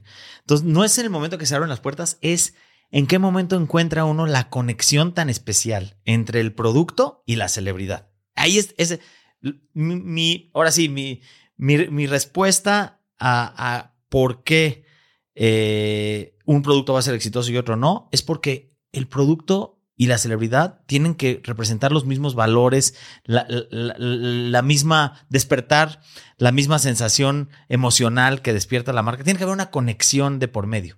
Si, si tú pones una marca que sea totalmente desconectada con el, la celebridad o el artista, el talento que vas a poner de por medio, y ese talento se siente totalmente desalineado con, con la marca, seguramente el consumidor lo va a sentir. Y entonces en el momento que el consumidor siente que no hay una conexión verdadera entre el, entre el talento y la marca, el consumidor deja de consumir ese producto inmediatamente. Y han habido varios casos que no la han hecho eh, porque no ha habido esa conexión tan especial. Entonces, nuestro arte, nuestra tarea como Casalumbre es entender eso muy bien. Y es lo que hemos, creo, logrado muy bien. Y por eso tenemos pues, este índice de bateo tan bueno, porque hemos podido entender muy bien y luego hemos eh, validado que, que este talento, esta celebridad, sienta esa conexión con la marca y que la sienta parte de su vida y que la sienta como suya. En el momento que no la sienten así, es en el momento que el consumidor lo, percibe y, y deja de consumir el producto. Antes de entrar al aire hablábamos un poco de esta nueva tendencia, ¿no? Y hace poco platicábamos con alguien que me decía que los, las bebidas no alcohólicas o la categoría de bebida no alcohólica era de las que más, vamos, de una base muy pequeña, pero de las que más rápido estaba creciendo en Estados Unidos. ¿Cómo piensas tú, pensando en que la misión es a través del chupe, como lo dijiste, sobre este cambio de no sé si decirle de hábitos, de tendencia, o si es nada más un, un fad, una moda. ¿Cómo piensas tú de este, eh, pues de este fenómeno de lo no alcohol y la mala reputación que está teniendo el alcohol últimamente? Sí, bueno, yo creo que es, es, es una... En este momento estamos identificando un grupo de consumidores que, han, que toman una decisión consciente de, de decir cuánto alcohol quiero yo consumir, ¿no? Y eso se, me hace muy respetable. Entonces te diría, el mercado más importante que está consumiendo los no alcohólicos también toman alcohol. es decir, es para ocasiones. Es, es como una manera de pausarte, una manera de decir, a ver, yo sí, me encanta el alcohol, me encanta el, efecto que me da. Me encanta volverlo parte de mi vida, pero a lo mejor no quiero tomar todas las ocasiones y quiero tener una alternativa que no me haga parecer como inmaduro o que me pierda yo de la oportunidad social si estoy en un bar o en un, y, esa noche por la razón que quieras, porque ahora ya tengo una carrera que quiero correr y quiero estar en condiciones físicas perfectas o porque tengo una reunión muy importante y quiero estar sharp, no quiero tener ningún tipo de resaca del, alcohol, pero no me quiero perder de la oportunidad social que me ofrece el alcohol. Y entonces, estas bebidas no alcohólicas, el rol que es, es, más, te diría, una de las innovaciones más importantes que traemos para 2023 como Casalumbre es un non-alcoholic. O sea, no sé, estamos muy contentos con el desarrollo de la categoría, pero creemos que tiene que ofrecer lo mismo que ofrecen nuestros productos alcohólicos, que es una experiencia de sabor, una experiencia que puedas platicarla y que puedas entender que se hizo de una manera eh, para cautivar un paladar. Es decir, no, no, no, se trata solamente de que me llamo no alcohólico y luego no sabe a nada la, bebida o lo hago con saborizantes artificiales. No, no, no. Yo creo que se trata de generar productos que le vengan a dar un valor al mercado. Entonces, de hecho, te insisto, traemos un proyecto muy importante de un non-alc, que es nuestro gran lanzamiento del 2023 de, de Casa Lumbre. ¿Y qué has... Em, entiendo que hay dos tipos de estas bebidas. Están los no, alcohol, no alcohólicos, ¿eh? no, alcohólicos y los que entendí que les dicen euphoric drinks, los drinks eufóricos, que son, digamos, que tienen algún tipo de efecto, eh, no sé si llamarle psicológico o efecto medio embrutecedor, vamos a decirle así, pero no es precisamente a través del alcohol tradicional. ¿Cómo funcionan estas nuevas bebidas? Sí, no, eh, esas no las, lo que, las que hemos visto también son las funcionales, ¿no? O sea, como bebidas no alcohólicas, pero que te ayudan a lo mejor como a relajarte o como a estar más, eh, bueno, están tú vas a entender mejor que yo. Y THC y todo ese tipo de cosas. Pero estas son, y voy a tratar de poner algún link, algún artículo en las notas del episodio, porque están escuchando a gente hablar que se toman ciertos tipos de, incluso hasta eh, ketones, eh, pero que tienen un efecto eh, embriagante, pero sin ser alcohol, que creo que es etanol. El, ¿Cuál es el alcohol que, el... Sí, etanol, es, la, es, el alcohol normal, ¿no? Así es. No es etanol, es otro tipo de alcohol compuesto y tal vez estoy yendo de hocico sin, sin haber investigado bien antes, pero se me hace muy interesante que como que la gente quiere el el efecto y la oportunidad social y el efecto incluso mental. Lo que no quieren tal vez son los daños y el efecto tal vez en la curva de la glucosa que puede tener el etanol. ¿Tú has descubierto ah, la fórmula mágica después de 25 años para evitar las crudas? No. No, no, no, existe. Eh, digo, me parece que hay productos mucho más nobles que otros. Eso sí te diría. Me parece que, que los productos que están hechos de calidad, pues sí, son mucho más nobles con, con el día siguiente. Y eso es, sí, cuidamos mucho esa parte. Pero un producto que yo haya descubierto que es da cero cruda, me parece que no existe. Eh, no, nunca, bueno, yo nunca lo he visto, ni nunca lo he consumido. ¿Y prácticas? Prácticas como echarte un vaso de agua antes o después la hidratación. ¿Cómo evitas tú tener una cruda tan fuerte? Sí, a, a mí me gusta mucho tomar derecho y eso es lo que más me ayuda. O sea, para mí, mi, mi noche de tomar es tomar, o sea, si estoy tomando mezcal esa noche, pues tomo mezcal derecho. Y solo mezcal, no mezclas. no, no le meto refrescos. ¿Y mezclas con otro licor o no? Casi nunca, casi nunca. Trato de mantenerme siempre, si empecé con una bebida en la noche, tratar de mantener la misma, yo creo que a eso ayuda muchísimo, pero sobre todo tomarlo derecho sin, sin mucha carga de azúcar y refrescos es lo que más me ayuda a mí al, al otro día, o sea, tomar derecho. Pero, pero bueno, eh, regresando un poquito a este tema de los no alcohólicos, creo que lo que nosotros estamos viendo no es el consumidor vamos, la oportunidad que nosotros estamos encontrando más allá que, que, cualquier otra es el que no se quiere perder de la oportunidad social sin tener que tomar alcohol. Y entonces para eso lo que estamos, nuestra solución es encontrar un sabor que sea un sabor delicioso, pero que sea un sabor adulto. Es decir, lo, lo que quieres es estar en el bar no un jugo. y no un juguito, un refresquito, sino más bien que puedas tener esta copa en la mano, pero que cuando la tomes digas, ay, o sea, me la tomo a traguitos porque está complejo. ¿Y hasta para Es un- tomar este derecho? a- hasta tomar, hasta para tomar derecho o en cócteles. O sea, la- la- está, pero creemos que el de para tomar derecho es el valor más importante que Casalumbre va a traer a los no alcohólicos. Claro, porque si no están todos estos mocktails Exacto. y pues esos sí son juguitos. Así es. Y como que dices, mejor me ahorro el azúcar y las calorías, ¿no? Así es. ¿Y alguna vertical en, en particular en la que te quieras alguna categoría de... En el agave. en el Nosotros estamos focalizados en este tema en el agave y nuestro non alcoholic va a tener que ser de agave, pero verdaderamente de agave. Es decir, no sabor agave, sino más bien estamos utilizando el agave, la materia prima, para generarlo. ¿Y cuál es el proceso para eliminar el alcohol a una bebida así? No, bueno, a ver, es- se pone un poco técnico el tema. Ni siquiera yo soy, soy el experto. Iván aquí es el que podría eh, explicarlo más profundamente, pero son extracciones de sabores a través de, de, eh, metodologías de extracción de la parte herbal, de la parte caramélica, de los sabores del agave. Entonces tiene que ver con reacciones de Maillard, con cocimientos, tiene que ver con extracción de la parte de la, de la penca y no solamente de la piña, que la penca no se usa, por ejemplo, para la producción de tequila, se usa solamente la piña. Claro. Aquí estamos usando piña y penca. Muy. Al, al principio dijiste que hay ciertas cosas que no te permites, ¿no? Eh, y otra de las que te he oído decir es que ya no te puedes dar el lujo de fracasar. Me interesa hacerle doble clic a qué significa eso y más viniendo de alguien que está en el negocio de la innovación. ¿Cómo puedes innovar si no estás dispuesto a perder? No, yo, yo creo que, claro que tiene uno que estar dispuesto a perder, porque nadie está exento, ¿no? A. Nosotros creo que lo que, lo que hemos tenido ahora es eh, una combinación eh, no muy común, que es tener un, un equipo muy, muy, muy especializado en la innovación de vinos y licores, un sexto sentido muy desarrollado de lo que creemos que va a funcionar, que nos han ayudado a frenar en el camino cuando encontramos señales de que algo no vaya a funcionar y entonces no lo dejamos que nazca. es decir, cuando ven... ¿Tienes alguna anécdota? eh, sí, a ver, eh, por ejemplo, eh, Gran Malo, nuestro, nuestro tequila sabor tamarindo picosito, que ahora es uno de los más exitosos de los productos que tenemos, eh, unas, un mes antes del, del lanzamiento, y esto platicando ahí con, con Dani y con Luisito y todo el equipo, eh, nos dimos cuenta que el, el- la etiqueta no iba a funcionar con el consumidor en México. Porque empezamos como a verla, a entenderla, y era una etiqueta que tenía como un, como un diablo, como un chupacabras, por así decirlo, en la etiqueta. Y nos dimos cuenta que es, era demasiado agresiva, no representaba verdaderamente lo que estaba dentro del producto.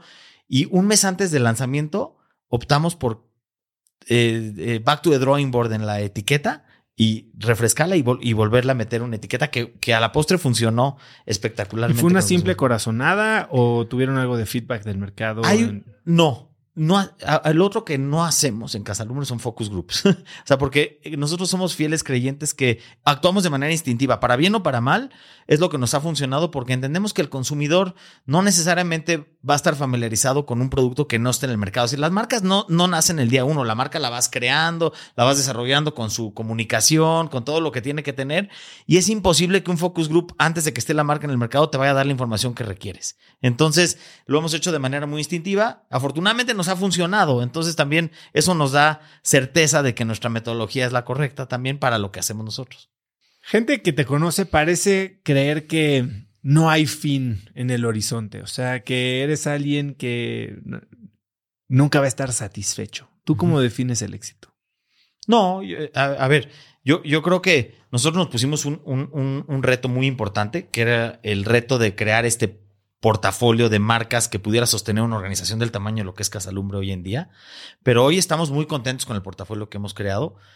Sin embargo, cuando, cuando sale esa y gran idea del Wi-Fi encendido, es imposible decirle que no. Ese es, yo creo que lo que nos define es que nosotros, cuando ya hay una gran idea de por medio, nos cuesta mucho trabajo no darle al mercado algo que le da valor al mercado. Si vas a enriquecer las vidas de las personas, ¿cómo le dices que no algo que, que, le va a dar un enriquecimiento a la vida de la gente en el mundo a través de consumir nuestras bebidas? ¿Qué es lo que hacemos? Al final, si te tengo que resumir exactamente lo que hace Casalumbre es enriquecer las vidas de las personas a través de uno de productos espectaculares. Entonces, una vez que te topas con algo así, se vuelve muy difícil decirle que no. Entonces, eh, tratamos de ver siempre el cómo sí. Y en eso somos muy creativos.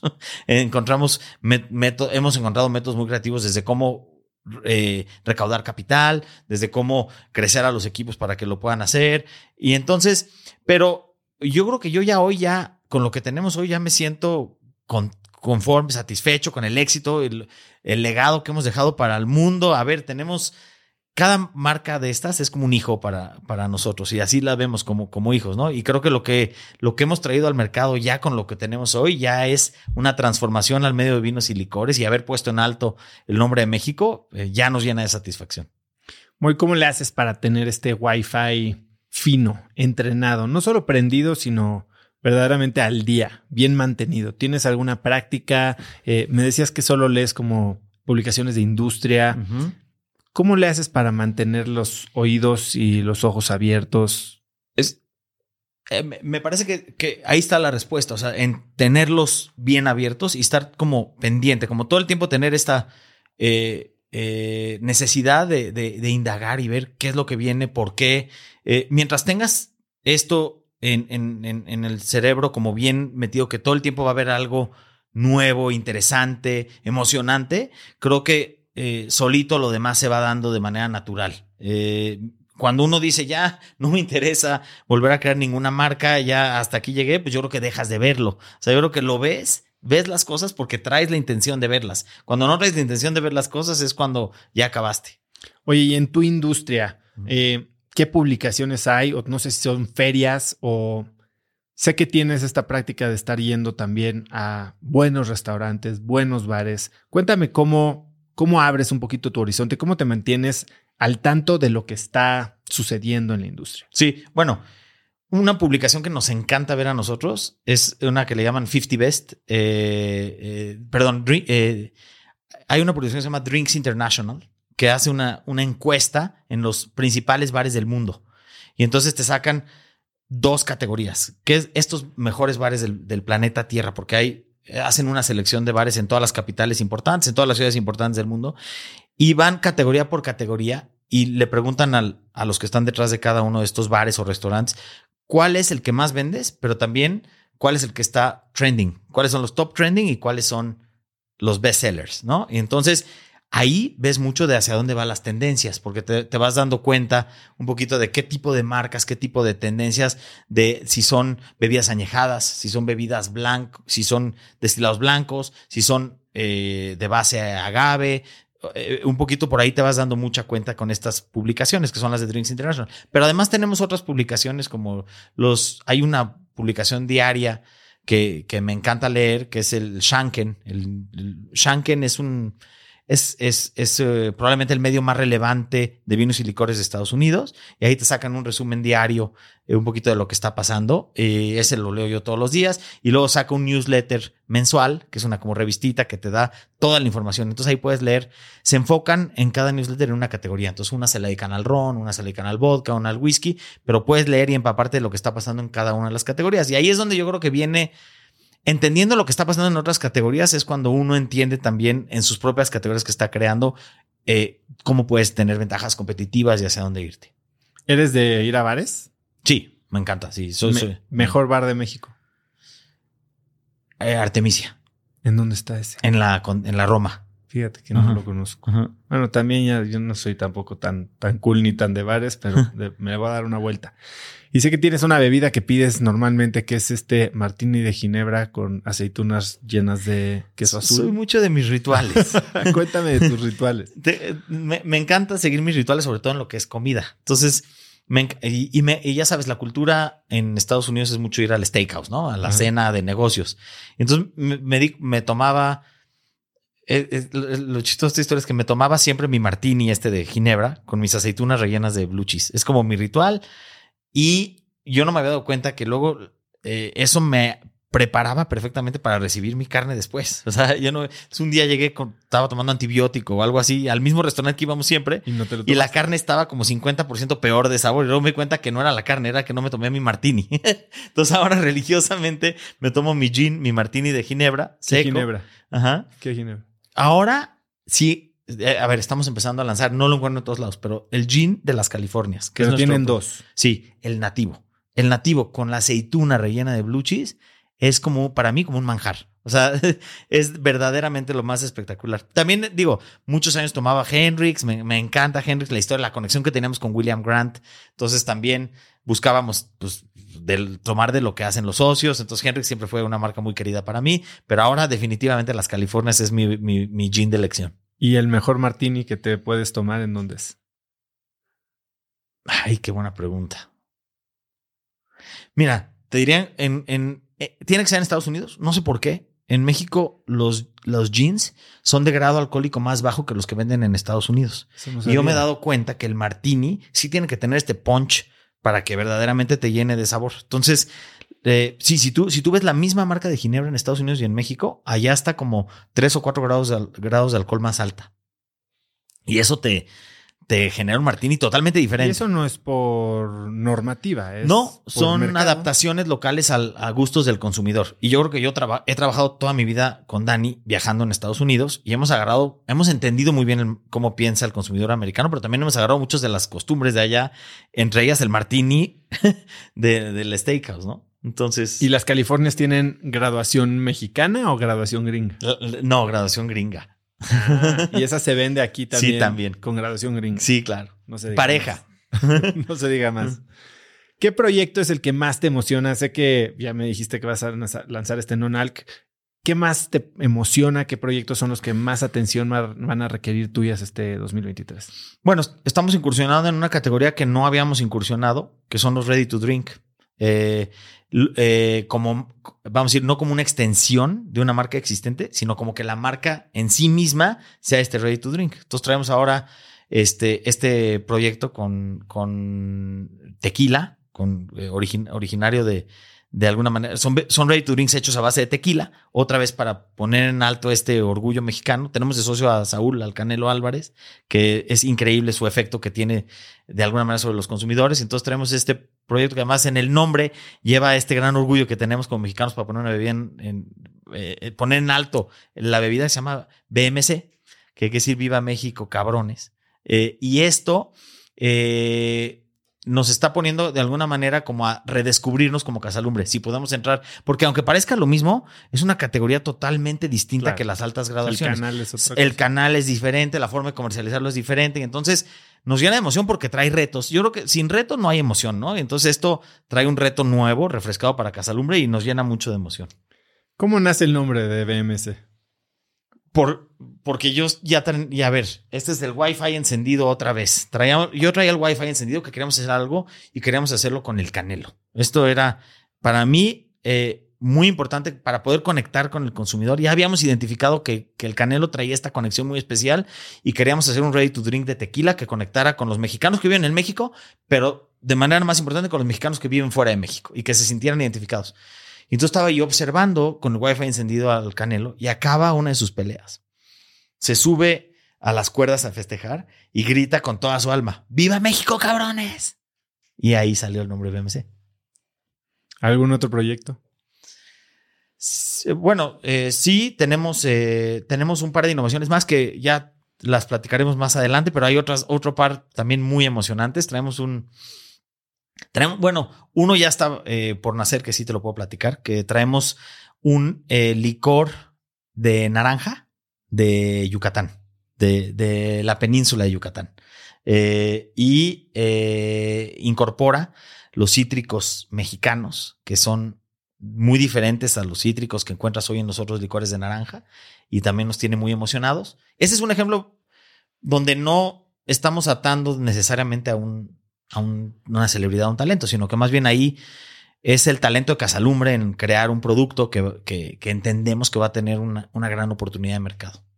Oye, ¿y crees que puede empezarse a, dividir un poco con talento productos espirituosos, medio derechos, eh, que no se tiene que educar un mercado y tal vez Casalumbre solo este canal de coctelería, bartenders, mucho más artisticón o es algo que medio estoy infiriendo yo erróneamente? Sí, no, eh, yo creo que Casalumbre tiene muy claro eh, que participa eh, mientras podamos traer algo que le dé valor al mercado y que enriquezca. Hemos entendido muy bien diferentes modelos, unos que son más como de bares, coctelería, etcétera, otros que van directamente al, consumidor, otros que son para consumirse eh, de alguna manera eh, listos para, para beber en, en, la playa. Eh, hemos entendido muy bien todos los, mercados y oportunidades que hay. Muy, y antes de dejarte de ir, si pudieras escribir un mensaje en el cielo para que millones de personas lo vieran, ¿qué diría? Wow. Eh, pues te diría que, que, la vida sin pasión no, no sabe tan buena. Entonces que traten de meterle pasión a todo lo que hacen para que cuando volteen a ver lo que hicieron los últimos 20, 30 años digan qué increíble lo que hice. Increíble la historia de Milagro, Casalumbre y lo que están haciendo hoy. A mí la velocidad con la que están transformando esta industria me parece fascinante. Eres un crack, Dani es un crack, bueno, Iván es un crack, lo he estado siguiendo por mucho tiempo también. Gracias por estar aquí. ¿Dónde puede la gente conocer más de Casalumbre, del portafolio, contactarte a ti? Mira, en lo, yo creo que lo más fácil es Instagram en Casalumbre Spirits. Ahí es la plataforma donde tenemos como Casalumbre. Ahí pueden ver todo lo que estamos haciendo. Está, ahí están todas nuestras marcas. Ahí vienen las innovaciones. Ahí también nos pueden mensajear, etcétera. Buenísimo, pues algo mm. que quieras agregar. Nada, muchas gracias por tenerme, un gusto haber platicado, muy rica la plática y pues qué padre haber estado aquí. No, gracias a ti y para quien no haya visto, aquí Moy llegó cargado como Santa Claus de todos los chupes que me va a poder tomar en todos los próximos cuatro años. Yo que me siento como, como el día que llegó con sus cinco años de, chupe a hacerse socio tuyo. ¿Cómo se llamaba? Eh, Jesús Torres. Eh, Juan de la Torre. Juan de, la, Torre. Juan de la Torre. Bueno, así me siento. Ya tengo mi dotación para los próximos tres años. Muchas gracias por estar aquí, Moy. y emocionado de lo que viene. Muchas gracias. Moy y sus socios están innovando en un mercado gigante con resultados extraordinarios y deliciosos. Si te gustó el episodio, compártelo con alguien usando el link cracks.la diagonal 210. También suscríbete en YouTube o en Spotify y califícanos en iTunes con 5 estrellas para que más gente nos pueda encontrar. Mencióname en Instagram o Twitter con la lección que te llevas del día de hoy como arroba osotrava y no olvides saludar a Moisés en Instagram como arroba casalumbrespirits. Puedes encontrar links a todo lo que hablamos el día de hoy en las notas del episodio en cracks.la diagonal 210 y no olvides que si quieres recibir un correo todos los viernes de mi parte con cinco tips, artículos, libros, gadgets, frases o cosas que encuentro en internet y que creo que te pueden entretener, interesar, hacer tu vida más productiva o empezar una conversación interesante este fin de semana, puedes registrarte para recibir Viernes de Cracks en cracks.la diagonal viernes. Es totalmente gratis y muy pronto voy a estar en tu inbox. Eso es todo por hoy. Yo soy Osotrava y espero que tengas una semana de cracks. Este episodio es presentado por Vic. Si me conoces, sabes que soy un consumidor voraz de audiolibros y que he probado todo tipo de aplicaciones para seguir nutriendo mi mente mientras manejo o mientras corro o hago ejercicio, pero sin duda, por mucho, Vic es mi favorita.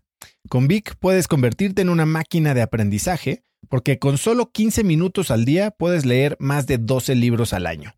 En Vic tienen más de 250 mil títulos y puedes escuchar resúmenes de bestsellers en menos de 15 minutos o libros completos, incluido mi libro Haz lo que importa, así como mis Vic originales como Cómo combatir el síndrome del impostor. Vic, por ser escucha de cracks, te regala 7 días de prueba y después contenido ilimitado por solo 167 pesos al mes en un pago anual de 1.999 pesos al suscribirte a Vic. Simplemente ve a cracks.la diagonal VIC. VIC se escribe B alta E E K.